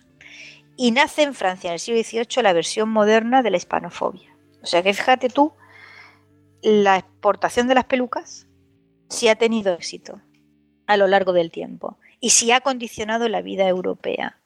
Gente que no fue nunca capaz de salir de un salón para hacer otra cosa, pero que sin embargo se dedicó a dibujar el organigrama mental con un éxito absolutamente formidable, ¿no? Y han sido letales. Para Francia no, pero fuera de Francia sí. Esos intelectuales acomodaticios y siempre dispuestos a arrimarse al sol que más calienta, eso han sido letales. No era el estilo nacional español, ¿eh? donde tuvimos siempre una gente con una lengua viperina. Y Pero eso, eso se ve hoy también, ¿eh? Claro, claro, que te estoy diciendo. Las pelucas hoy se ven también mucho. Si te estoy diciendo que esto no ha cesado, es decir, este. este ya que estáis, podemos ver cómo hemos llegado hasta, hasta hoy. Como que, porque ya lo estoy mencionando, bueno, hoy pervive, hoy pervive, ¿cómo hemos llegado hasta hoy? ¿Cómo hemos llegado? Quiere decir, esas clases intelectuales. Eh, esta, este, este, extrañamiento y esta eh, leyenda, esta hispanofobia, ¿cómo, ¿cómo ha llegado hasta hoy en día? Pues ha, habido una evolución. En el, siglo, XVIII ya te he explicado, o he intentado por lo menos más o menos eh, hacerte entender el proceso con la llegada del cambio de dinastía y el nuevo estilo del salón subvencionado, ¿no? La frase no es mía, ¿eh? me encanta, pero no es mía. Es de Félix de Azúa, lo del salón subvencionado. Eh, ¿Cómo llega al siglo XIX? Pues muy fácil, absorbido por el liberalismo. ¿Vale? Y luego ya en el siglo XIX se producen varias conjunciones astrales, ¿no? la fase última del imperio español, ya muy, muy, muy cuesta abajo y sin frenos, eh, con, toda la erosión que había supuesto la, administración asburgiana, eh, los, cambios borbónicos que fueron catastróficos para ese imperio, fueron catastróficos en la administración de justicia, fueron catastróficos eh, en la... generaron, me vais a perdonar, yo le llamo las dos generaciones loxe del criollismo, porque mm, fue Carlos III el que provocó ese extrañamiento también entre en los cabildos, ¿no? O sea, la, administración habsburgiana era un sistema contrapesado de eh, una parte móvil y otra parte fija para que nos entendamos, ¿no? Un poco como el Imperio Romano, ¿no? O sea, había una parte de gente que se movía, que ocupaba cargos y se movía de un lado para otro, y otra parte que estaba situada en los territorios. Y en esas, en esas gobernaciones, cabildos, etcétera, etcétera, etcétera, las poblaciones locales, de la raza que fueran, tenían su representación y tenían su importancia. Y tenían capacidad de decisión. Cuando Carlos III que no entendió nada nunca de lo que le pasó desde que vino a Madrid, se empeñó en gobernar aquello como había gobernado Nápoles, o sea, como un buen alcalde, sin entender que estaba al frente de un territorio que tenía 23 millones de kilómetros cuadrados y que no era como Nápoles, no, ni como Madrid tampoco, él no lo entendió nunca. Se puso a hacerle cambios a aquello intentando imitar lo que le habían contado en Francia, que, se, que había que hacer para que las colonias fueran prósperas. Fijaos vosotros la ceguera incomprensible. Bueno, pero ah, solo había que ponerse a decir, pero ¿y los franceses han triunfado? Hombre, pues no. Pues entonces, ¿cómo voy yo a imitar esto? Que no ha conducido más que al fracaso. Pues no, se empeñó y lo hizo. Entonces provocó para empezar dos generaciones de latinoamericanos, de hispanoamericanos, que no tuvieron ya que responsabilidades de gobierno de ningún tipo. Eran aristocracias prósperas, ricas, que no tenían experiencia de gobierno prácticamente cuando llegó la hora de las independencias y que se creyeron realmente que todo era, todo el monte era orégano, ¿no? O sea, nosotros ahora nos vamos a independizar y vamos a hacer nosotros lo que vamos a organizar nuestro país. Pero usted tiene experiencia de esto. ¿Usted sabe cómo se organiza esto, oiga? Pues no, para nada, ¿no? Entonces, esas dos generaciones loxe del criollismo son las que se pusieron al frente de las, de las guerras de independencia y no entendiendo nada de nada, no supieron vincular las poblaciones indígenas a sus intereses y provocaron también esa desafección que luego tuvo consecuencias catastróficas. Entonces, a ese, y luego si queréis hablamos de Humboldt un rato, pero deportivamente, em, a, ese, a esa conjunción astral de América viene que Europa en el siglo XIX tiene, sufre o como lo queramos decir, o goza de una especie de efervescencia nacionalista bestial, por distintas razones. Por un lado están las unificaciones alemanas, la unificación mm. alemana, y luego la unificación italiana. Claro, los alemanes tenían que explicar lo que les había pasado después de la guerra de los 30 años, con el Tratado de Westfalia, etcétera, etcétera. Como no se iban a, echar la culpa a sí mismos y no le iban a echar la culpa a los príncipes protestantes, pues alguien tenía que asumir eso, ¿no? y que evidentemente pues lo iba a asumir el demonio español. Por los, antiguos enemigos, claro. Claro, ya está, el, demonio español queda para todo. Y los italianos pues e, están prácticamente en la misma situación y también. Otros que tienen que reescribirse completamente su historia son los ingleses, que habían fracasado estrepitosamente en el norte, pero que en la segunda mitad consiguen irradiarse con la compañía de Indias, etcétera, etcétera, y están, digamos, en vena de creación del imperio británico, luego muy breve en realidad pero también tienen que reescribirse su historia en el siglo XIX para justificar un éxito presente y sobre todo para justificar que ellos siempre han triunfado y nunca habían fracasado. Y claro, todo esto es absorbido por el liberalismo español que ya no eh, duda en ningún momento. Es decir, así como todavía durante la época de ilustración algún ilustrado español había habido que haber dicho, a mí me parece que esto está equivocado. Estos ya no dudan nada lo absorben en la vena, o sea, como parte de la realidad que tienen delante de sus ojos. Es que realmente la ven así. O sea, es que cualquier español viene a España y la ve medieval. ¿Me entendéis? Cualquier español está convencido de que España es medieval. Se la han contado y se la ha creído. Y tú pero este, si esto es una tontería que le dio por decirla a los humanistas en el siglo XVI, ¿usted por qué lo repite? Ah, pues que se lo cree. Ya está. Ve un castillo y dice, no, España es medieval. Dice, no, pero es que si te vas a Francia también lo es. No, pero no, no son medievales, ellos no. Solo estos. En fin, es todo un poco ridículo. Es que hay un momento en que hay que recurrir al sentido del humor porque es que todo es muy patético. Pero claro, se ha ido produciendo en paralelo otro fenómeno que va a tener consecuencias muy peores, pero que muy peores. Y es que eh, los pueblos protestantes, que se han declarado a sí mismos superiores, y que están convencidos de que los pueblos católicos son unos engendros corruptos y, que viviendo bajo la férula de la ramera de Babilonia no puede haber más que atraso e intolerancia, etcétera, etcétera, han segregado una forma nueva de justificación de su superioridad que ya no es moral, porque ya la moral va importando cada vez menos y la religión va importando cada vez menos y esa forma de justificación de la nueva superioridad se llama racismo científico. Y ahí empieza ya eh, a producirse eh, esa, esa perversión que terminará generando muertes en cadena en todos los continentes, en, en Bélgica con el con el eh, monarca Leopoldo II ocasionando en el Congo muertes que no se pueden contar, las que vinieron después en la China, donde era en China en la época de las guerras del opio, con la expansión británica, que era más fácil, mucho más fácil eh, matar a una vaca que a un culi, porque la vaca a fin de cuentas existía, pero el culi no, no tenía derecho a la asistencia jurídica. Y en fin, eh, el racismo científico va a ser la ideología que va, a que va a venir a sustentar el colonialismo, que es una forma de expansión que no cuenta nunca con las poblaciones con las que tropieza, sino solamente con su sometimiento. Y las consecuencias que eso ha tenido, pues todos las sabemos. Eso después va a derivar en el siglo XX en alguna cosa más, ¿verdad? Va a derivar en el siglo XX en algunos horrores que hemos visto en la Europa eh, que todavía nos da vergüenza recordar, ¿no? Es decir, que esta historia tiene los dedos muy largos. Hay un, hay un hecho muy curioso. Es, eh, hay un, fue uno de los grandes gerifaltes, no recuerdo su nombre ahora, del, nazismo, que había sido, está siendo jugado en Nuremberg por la publicación de un periódico furiosamente antisemita. Y entonces él eh, se defiende diciendo que eso siempre ha existido en Alemania y que si Martín Lutero estuviera vivo estaría allí también siendo juzgado, porque era tan antisemita como todos los demás. En fin, hay, una, hay un lado muy triste y muy amargo de la historia de Europa que ha habido que silenciar.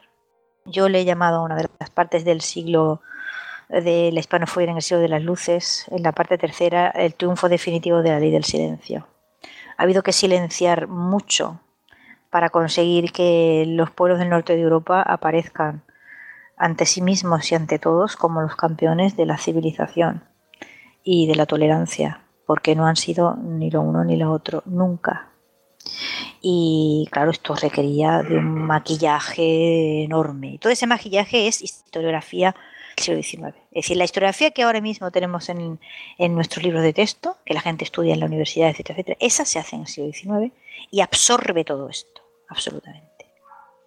Y, claro, eh, ya no ni, nos planteamos que cuando se dice eh, las imposiciones católicas obligaron a, Guillermo de Orange a levantarse contra, se está diciendo una barbaridad que no se sabe lo que quiere decir, etcétera.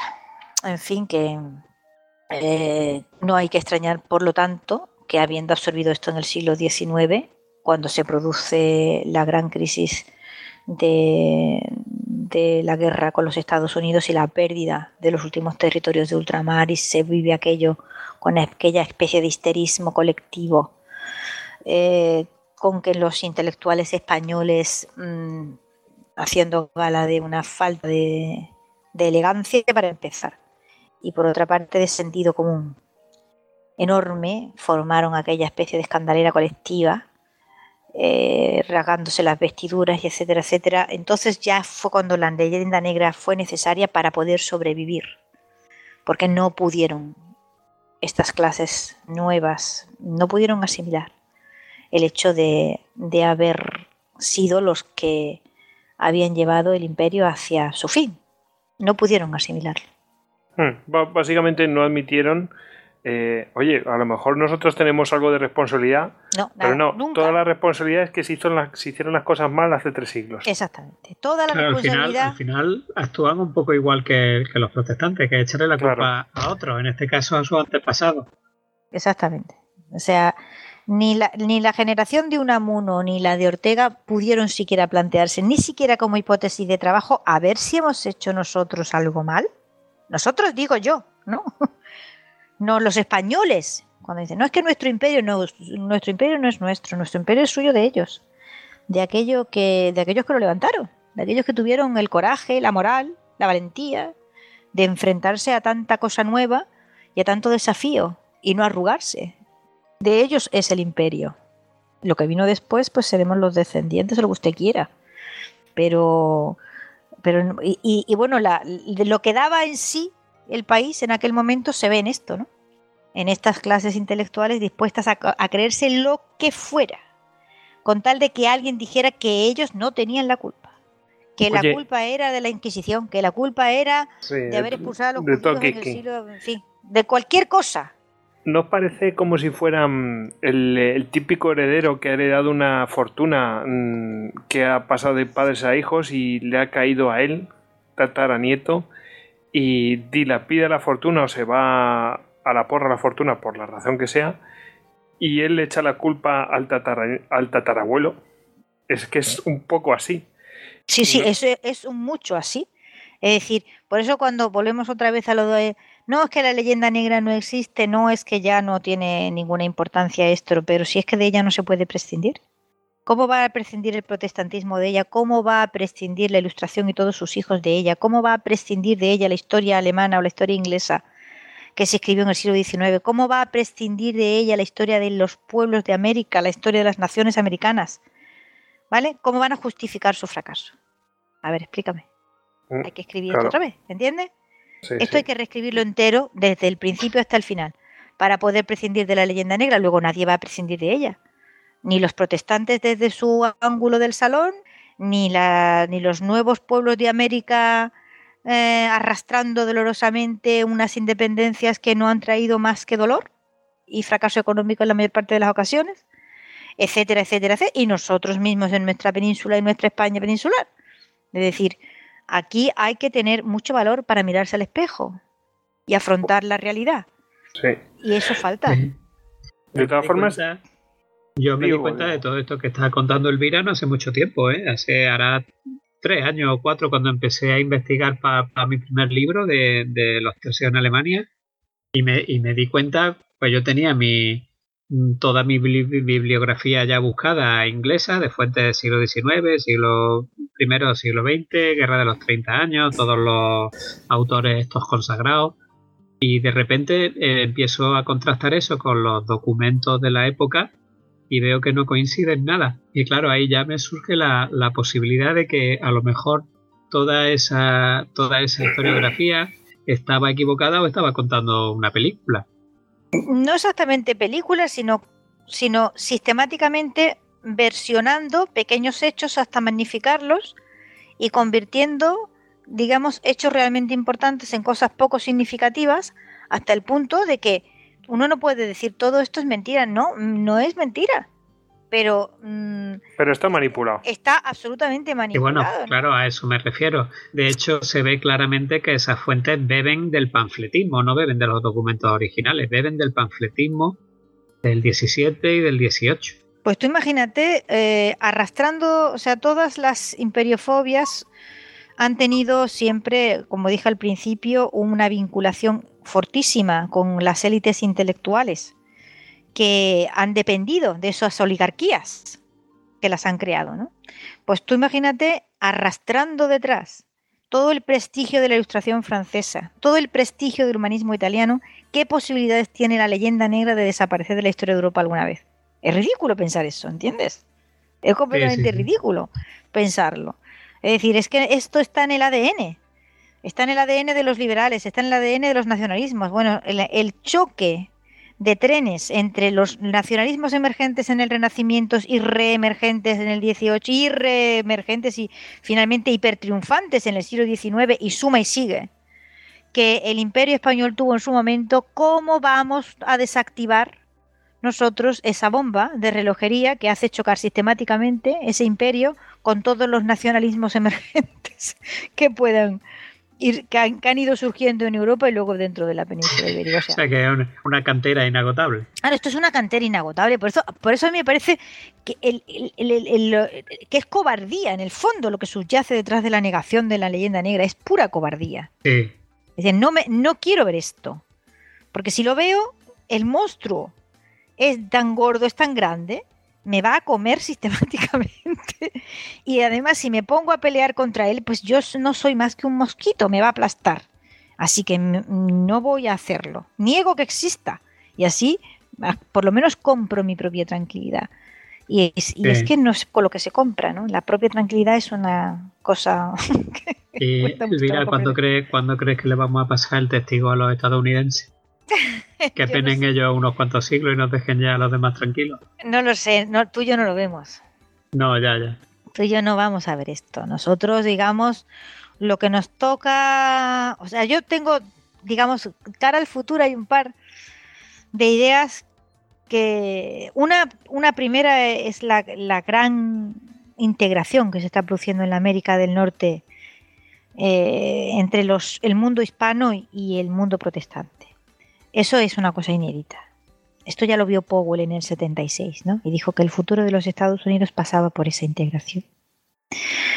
Y bueno, eso va avanzando. eso sí nos va a dar tiempo a ver un presidente de los Estados Unidos que hable español, eso lo vamos a ver. Bueno, eso, eso es una cosa tremenda, ¿eh?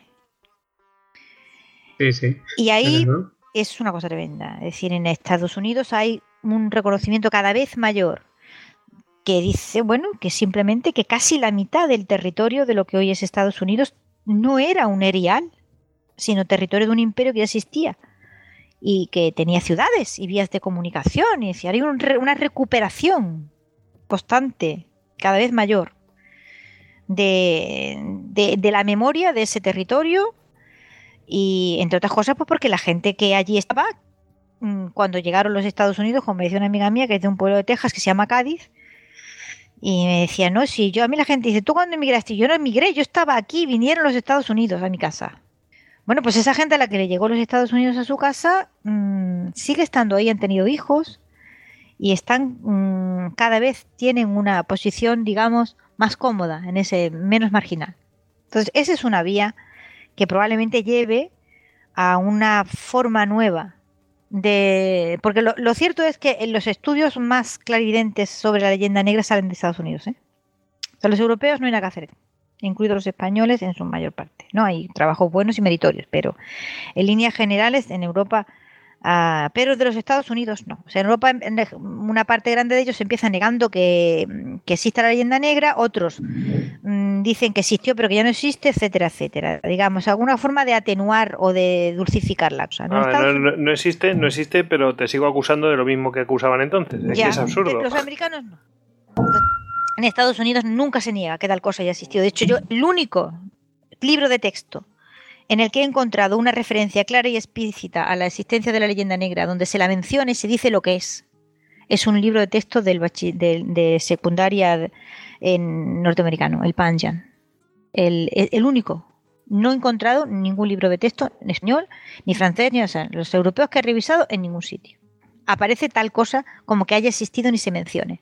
En cambio, el Panjan, que es un libro clásico que lleva ya y ya hace ya décadas que incorporó eh, al comienzo, ¿vale? Del capítulo dedicado al, nacimiento de América, la noción de leyenda negra como un fenómeno propagandístico que ha distorsionado, está muy bien explicado.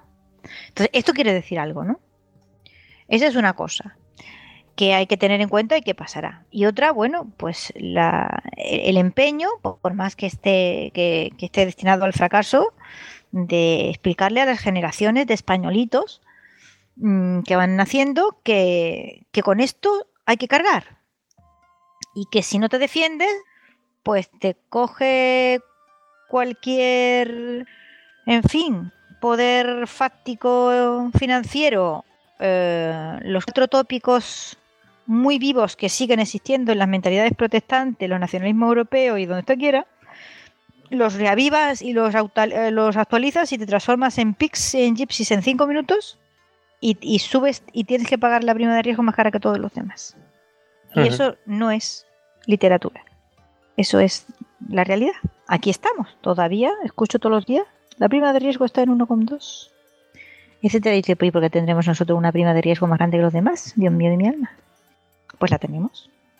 Y la tenemos a base de utilizar propagandísticamente como se utilizó antes y como se seguirá utilizando sin herir y absolutamente sin esperanza de que haya gobiernos, ni clases intelectuales, ni élites que se pongan al frente. O sea, que no haya habido, yo si alguien lo ha visto, por favor que me lo diga, Que no haya habido un solo programa de televisión, a cuenta de la prima de riesgo y las subidas y la crisis de la deuda soberana, ni un solo programa de televisión haya habido un señor, político, escritor, periodista que se siente a explicarle a este pueblo ¿Por qué su prima de riesgo estaba subiendo más que la de los demás?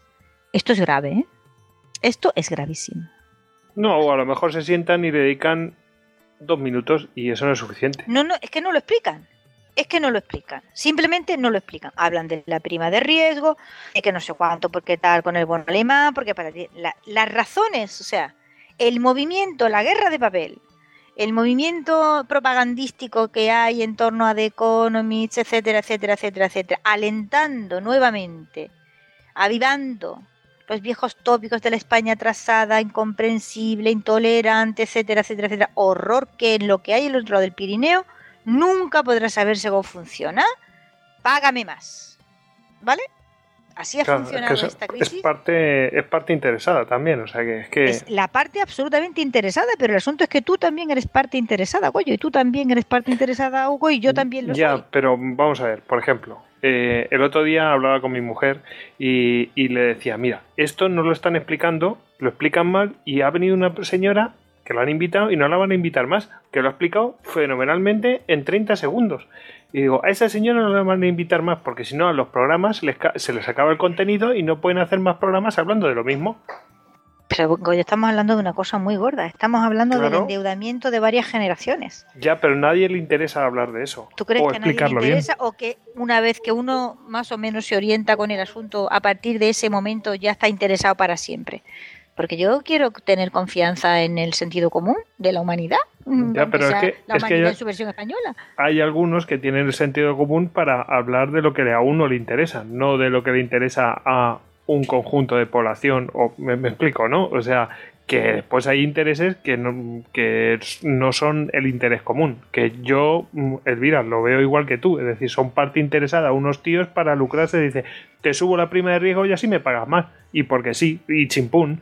Y nosotros no lo tenemos que comer con patatas. Y los que nos tendrían que defender, entre otros son medios de comunicación, a esos medios de comunicación les interesa seguir explotándonos a nosotros. ¿Es cierto o no es cierto que eso ocurre? Yo creo que es más que obvio.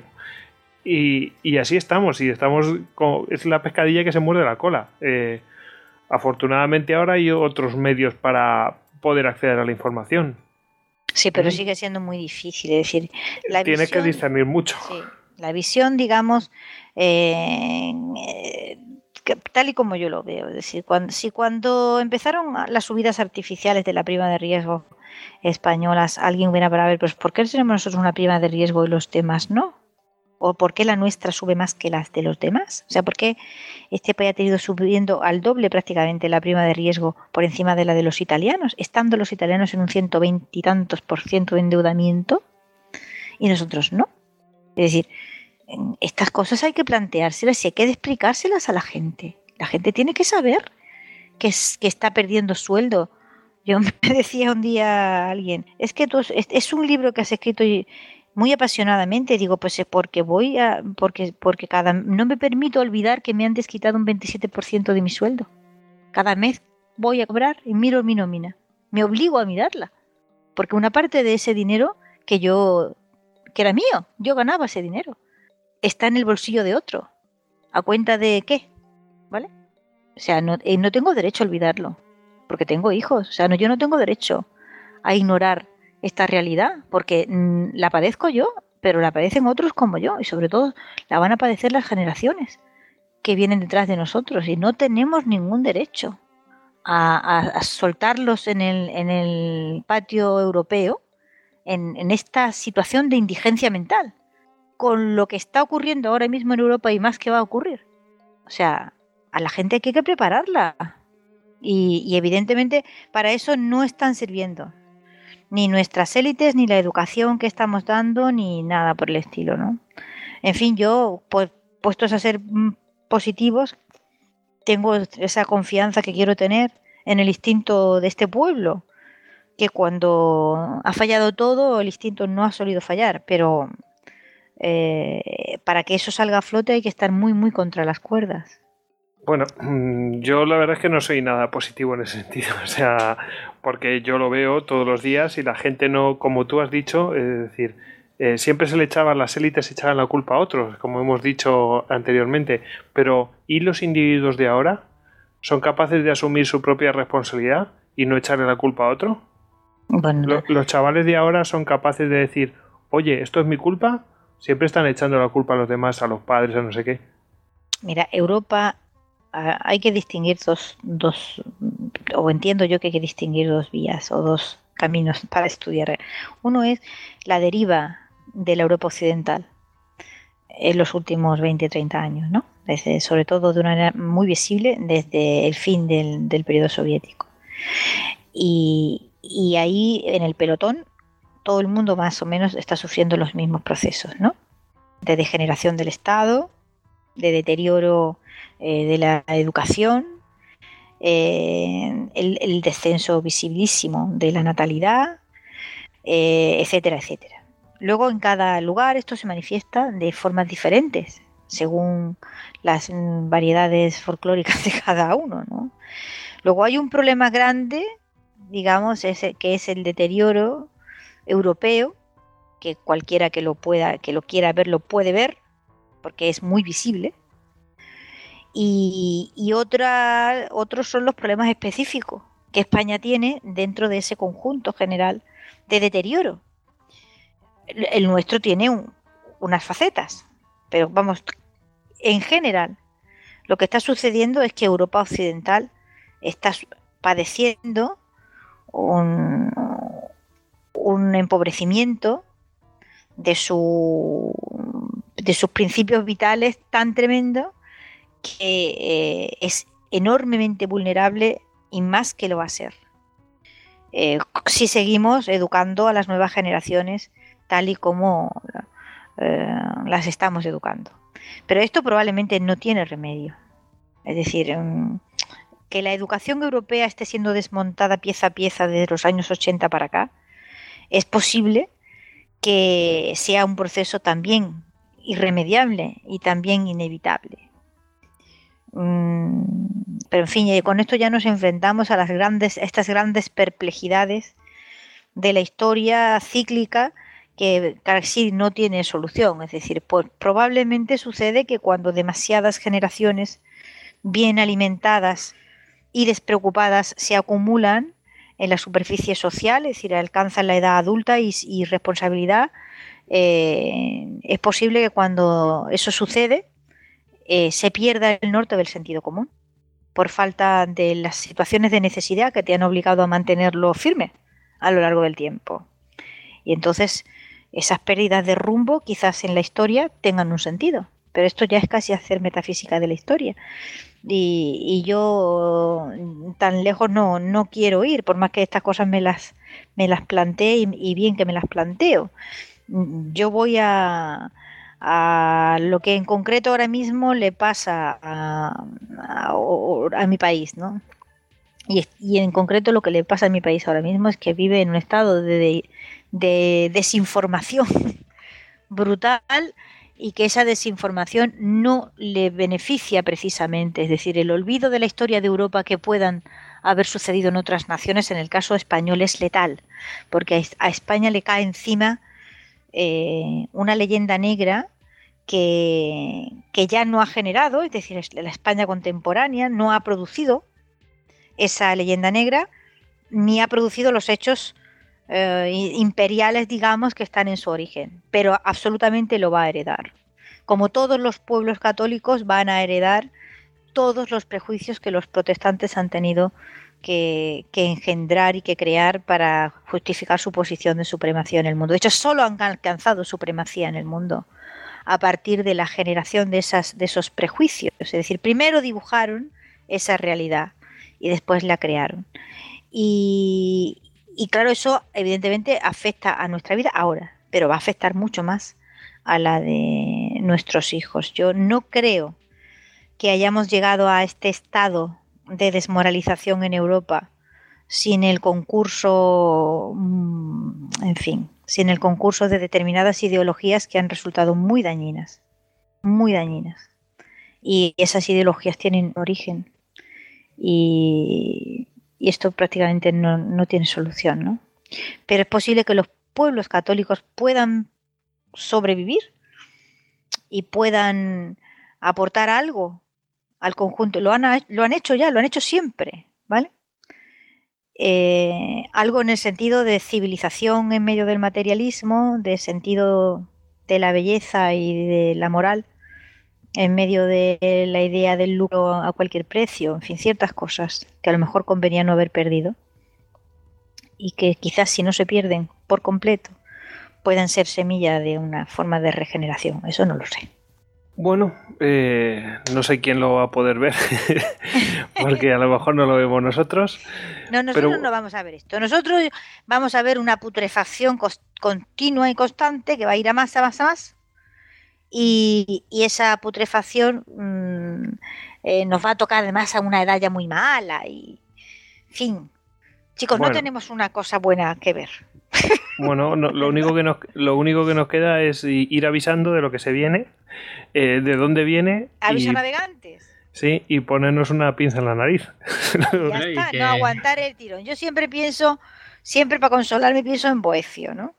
Y, y para, me digo a mí misma, a ver, que Boecio, que Boecio que era un señor que, que, escribía un latín que, en fin, que uno lo lee y tiene la sensación de estar viviendo en tiempos todavía del imperio estupendo, ¿no? En la época de Cicerón y tal. Mm, se lleva 25 años con Casiodoro y Casiodoro, eh, cuando lo lees, estás ya con la cabeza metida en la Edad Media, absolutamente, ¿no? Y coexistían, coexistieron.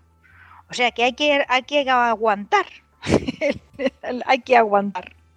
Eh, y, no, y no permitir que el deterioro general, o sea, el hecho de que nadie coloque los acentos ya en su sitio, no es excusa para que uno no los coloque. Hay que poner los acentos en su sitio. A eso, a eso iba yo. Que y utilizar los signos de puntuación correctamente. El otro día me decía un alumno mío, no es que yo que le dije, te voy a suspender porque usas sin criterio las mayúsculas y las minúsculas. Y dice, no, a mí es que me gusta mezclarlas. Digo, pues nada, sigue con tus gustos, hijo mío. Porque mientras tú sigas con tus gustos, yo te sigo suspendiendo, ¿comprendes? Hemos llegado a esa especie de deterioro rarísimo, ¿no? En que alguien te argumenta con ese argumento que uno no puede ni responder, ¿no? Es que yo escribo así. Ah, bueno, pues nada, como usted le dé la gana, oiga, ¿no? Sí, sí. Es, eh, una como cuando como cuando tienes una discusión y te llega y llegas al argumento de otro te dice, no, pero es que todo es relativo. Ah, vale, entonces dejemos discutir, ya está. Tú lo tuyo y yo lo mío. Ya está, ¿para qué vamos a hablar nada más, no? exactamente. todo es relativo, pues ya es que a mí me gusta. No es que yo escriba así, ah, pues usted escriba como quiera. Vale, pues ya está. ya está. Ponga usted la ve donde le dé la gana y el signo de interrogación. ¿Y para qué vamos a discutir? ¿Para qué vino usted al colegio? Oiga, mire, ¿a qué vino usted al instituto? ¿A que yo la atormente con normas y leyes? Pues se queda usted en su casa y, y apague y vámonos. Oye, hay dos cosas que quiero tratar y que no quiero que se me olvide. Venga, una. Era una seguro que es Shakespeare. Una era Shakespeare. Y otra, ¿es posible que pongamos una, una música? Mm, sí. ¿Sí?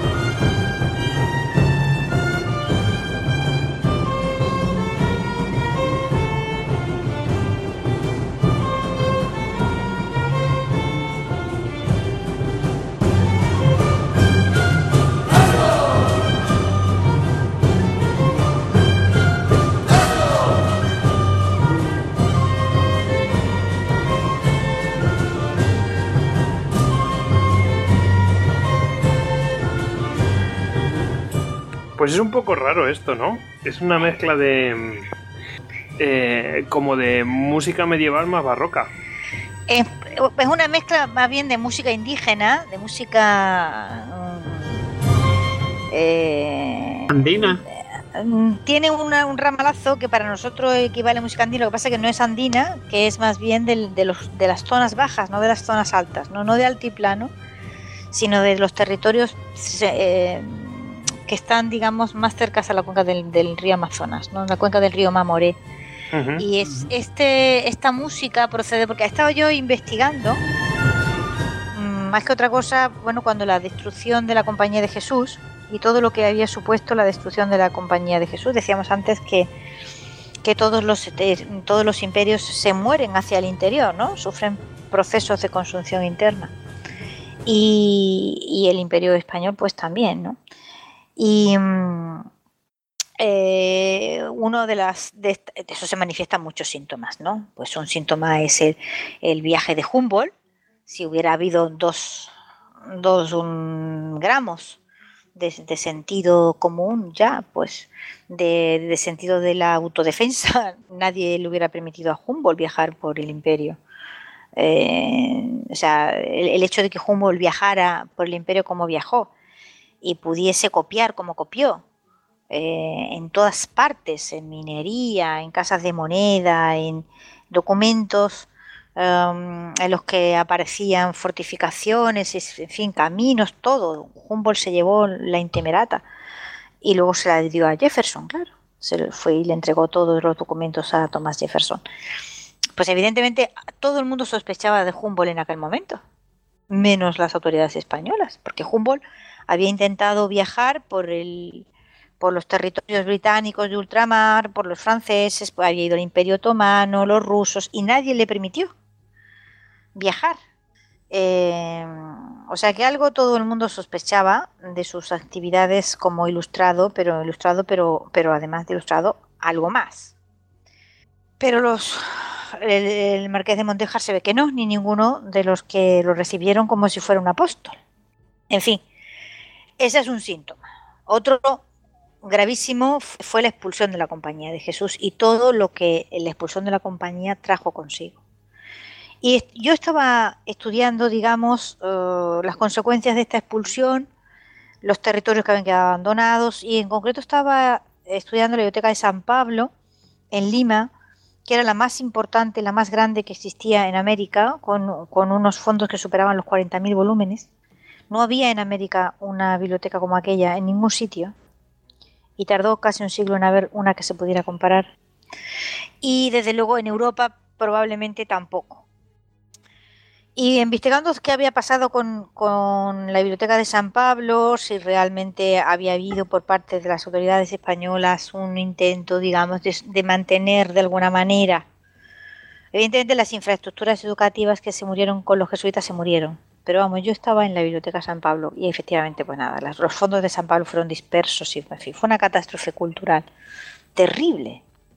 Y descubrí esta historia de la música de chiquitos y de los mojos en una zona, la conservación de un patrimonio de música barroca incalculable, en un territorio en la cuenca del río Mamoré, en lo que hoy es Bolivia, Amazonia boliviana. Eh, es que no os podéis imaginar, o sea, la cantidad de música barroca, no solamente la conservación de partituras, sino que estas gentes han seguido eh, ejecutando a lo largo del tiempo. Se han conservado la lutería, es decir, la fabricación de instrumentos, el canto, la solfa, como nos dicen, o sea, el solfeo, etcétera, etcétera, a lo largo del tiempo. Y han mantenido un patrimonio que se ha ido recreando a lo largo de las décadas, a veces en condiciones de vida terribles, o sea, porque después de que los, los jesuitas abandonaran este territorio, o sea, se vieran obligados a abandonar el territorio, los mojos y chiquitos y demás perdieron todo control sobre lo que habían sido sus tierras comunales y, fueron siendo cada vez más arrinconados y, finalmente expulsados y bueno, en la época de los caucheros la vida de esta gente eh, pasó a ser casi infravida, ¿no? Sin embargo, conservaron este patrimonio hoy verdaderamente asombroso. Hoy que, que hace pocas décadas está empezando a ser conocido. Estamos diciendo que hay en esta zona de Bolivia más probable quizás más música barroca conservada que en Europa. Es una cosa inmensa, inmensa. Y esta música es un es una par, se llama el verso, casi toda esta música es anónima, ¿eh? O sea, para los, los indígenas no resultó importante poner su nombre, ni para los jesuitas tampoco. Eh, hay óperas que se conservan en varios idiomas, en la lengua indígena local, en latín, en español, a veces mezclando todos los idiomas a la vez, no, no mezclando, sino con unas partes en un idioma otro. Música sacra, eh, bellísima, en fin. Mm, y, esto, este fragmento, que a mí me parece bellísimo, me parece bellísimo por, muchas cosas. Me parece hermoso porque, porque es un sincretismo perfecto de música barroca y música indígena que, están como de la mano tan perfectamente aunadas, esa perfección en la unión, ¿no?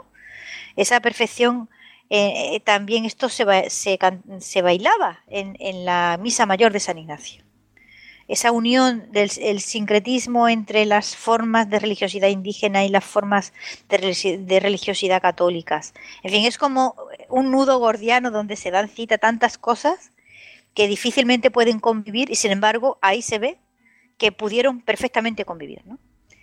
Y el milagro que es la conservación de todo este patrimonio a través, a través de épocas durísimas para la vida de estos pueblos en los que fueron despojados de todo prácticamente, perseguidos de una manera terrible, en que tuvieron que huir hacia zonas muy difíciles de la selva.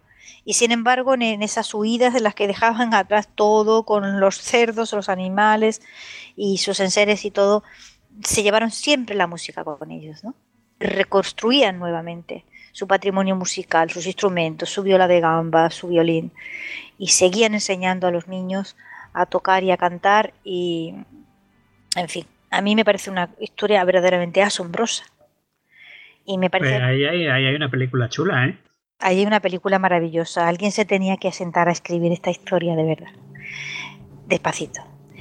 Y que, y que todo esto fuese destruido, supuestamente el nombre de las ideas ilustradas y del progreso es atroz.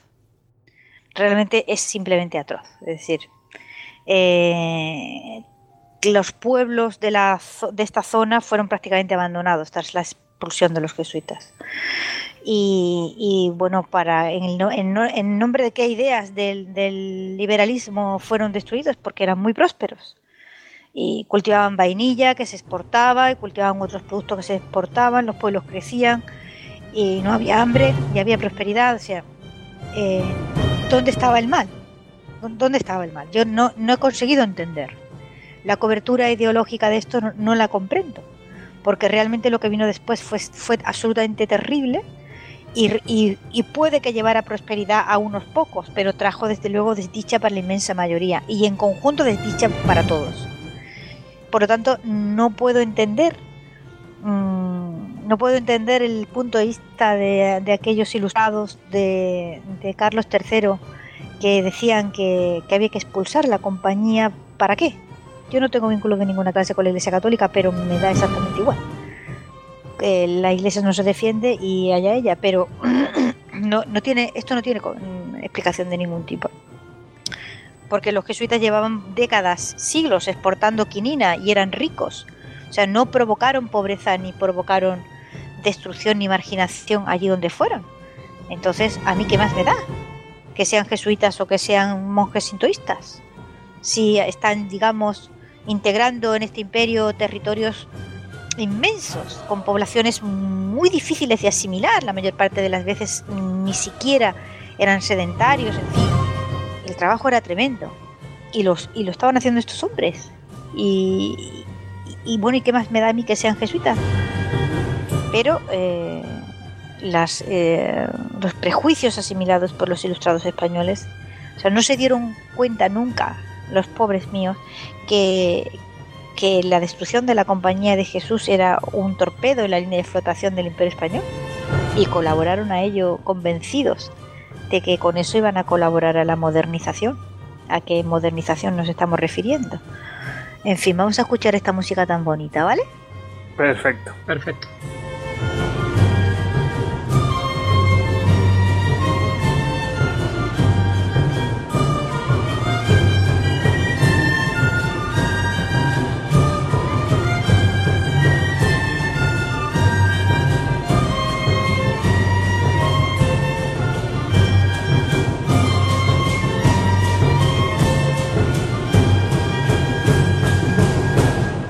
Bueno, pues cuando hablábamos de, las invencibles a Tony Blair y hablábamos de las grandes conversiones, pues había otro asunto que, también es muy desconocido, que es el hecho de que ya en las últimas décadas se ha podido probar definitivamente que Shakespeare era católico. Y, sobre esto hay un manto de silencio en, en la Gran Bretaña tremendo, ¿no? Cuando ya hay digamos, prácticamente hasta el, primado de la Iglesia anglicana ha reconocido oficialmente que, sí, que Shakespeare era católico y que le vamos a hacer. Sin embargo, esto sigue siendo algo que cuando, si conocéis algún, algún inglés, se lo decís y se cae, y se cae al suelo. O sea, eh, le da un ataque de sorpresa. Yo Qué faena, ¿no? He tenido una... Qué faena. Eh, yo he tenido ocasión de, de sorprender a varios que primero no se lo creen o sea, para empezar, la, negación, ¿no? O sea, no. Esto es una cosa que la dirán los católicos. ¿Comprendes? Pero que va a ser Shakespeare católico. Entonces, eh, todo ese misterio que rodea la vida de Shakespeare, en fin, en el libro hay abundante bibliografía y, pruebas históricas que es, irrefutable ya, ¿no? Em, esos silencios que han rodeado la vida de Shakespeare a lo largo de los siglos, ¿no? Siempre esa vida misteriosa, esas desapariciones y ese eh, esas nieblas en torno a un personaje que ha sido tan, tan importante. Y luego, claro, tampoco es que tampoco había que ser tan listo para, pensar en esto, porque tú te fijas y ves que Shakespeare es una anomalía en el drama isabelino. O sea, todo el drama isabelino es isófobo hasta reventar. Y católico a reventar. Y todo, y sin embargo, Shakespeare es raro. O sea, no, no hay un signo visible, no hay nada anticatólico en todo el teatro de Shakespeare, ni hay la menor sombra de, hispanofobia tampoco. Y luego, claro está, digamos, también está esa, esa visión del mundo que, Shakespeare ofrece, ¿no? Esa, esa, esa, incorporación del tema italiano, del, sur y ese, esa metáfora siempre brillante y ese colorido bueno, esto sí lo habían notado algunos estudiosos de la literatura, que Shakespeare era un fenómeno anómalo en la literatura de su tiempo. Si mm, sabes católico ya no te parece tan anómalo. Ni, ni, las cosas raras que había en torno a su vida, esas desapariciones y eso, ni eh, su literatura propiamente dicha, ¿no? Pero además va a costar trabajo que esto sea encajado en el mundo inglés. Va a costar muchísimo trabajo. Bueno, con esta sorpresita, bueno, yo creo que algunos ya lo conocían, pero bueno, pues vamos a finalizar. Pero antes de finalizar, vamos a hablar de la bibliografía. La bibliografía que viene de manos de Ediciones Platea, tenemos que decir aquí que tenemos el libro Imperiofobia y Leyenda Negra. Eh, por la eh, editorial Ciruela, la autora, bueno, la que está hablando, María Elvira Roca Barea. Eh, cuéntanos, que aparte de todo lo que hemos contado aquí, ¿qué nos podemos encontrar en el libro, María Elvira? Pues fundamentalmente, digamos, esa es un trabajo en tres partes, ¿no? La primera, esta definición o intento de definición de imperio y del fenómeno que yo he llamado imperiofobia. La parte segunda es una historia de cómo se produce la leyenda negra en el periodo imperial, en el periodo áureo, de esa, en esos siglos XVI, XVII, etcétera, con comienzo en Italia, pasando luego por Alemania y Inglaterra, la gran creación oranjista en, las guerras de Flandes. Y he procurado siempre en cada uno de estos de estos territorios ver, digamos, la réplica, es decir, el, la acusación siempre de intolerancia, la acusación siempre de barbarie en ver, eh, cuáles han sido las manifestaciones de supuesta tolerancia en el lado orangista o de supuestas tolerancias en el lado anglicano o en el lado protestante germánico o luterano germánico, ¿no? Para, para mostrar que realmente el fenómeno de las persecuciones religiosas fue mucho más mm, intenso en el lado protestante que en el lado de acá, en el lado católico. Y luego, en la tercera parte, es una es una visión, digamos, de las continuidades de la leyenda negra a partir de la Ilustración, su asunción en el siglo XIX por las élites liberales y por los distintos nacionalismos de Europa, el fenómeno de la reescritura de la historia de Europa en el siglo XIX y acabo con un capítulo dedicado al siglo XX y a las consecuencias que ha tenido, digamos, eh, esta especie de negación de la realidad que ha sido intentar eh, no ver que la leyenda negra es un fenómeno que ha influido e influye en la opinión pública europea de una manera absoluta y que ha tenido una manifestación especialmente gloriosa en, las, en la crisis de la prima de riesgo y, y en fin, eh, hacer ver a mis conciudadanos que, que hay cosas a las que uno no se puede negar. No puedes negarte a ver lo que... Si está lloviendo te mojas. Y punto. Y de ti no depende que llueva, pero llueve. Así que si no tu mano estará ponerte el paraguas o el chubasquero. Exactamente. Si no te buscas el paraguas y si no te buscas el chubasquero, pues te mojas. Pues pasar el día diciendo no está lloviendo, pero te mojas.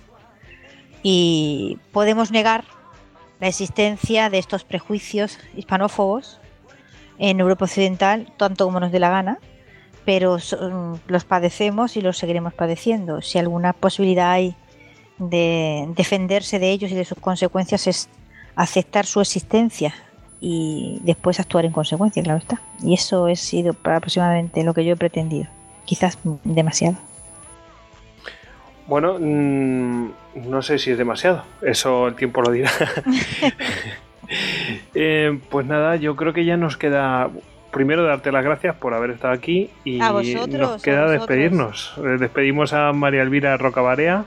Ya sabéis cuál es su libro, Imperiofobia y la leyenda negra. Lo tenéis en la editorial Ciruela. Eh, pondremos la, información en, en la información del propio podcast, lo podéis encontrar. ¿eh? Y despedimos también a Hugo Cañete, arroba Hugo A. Canete en Twitter y ya sabéis que lo podéis encontrar también en gem.es.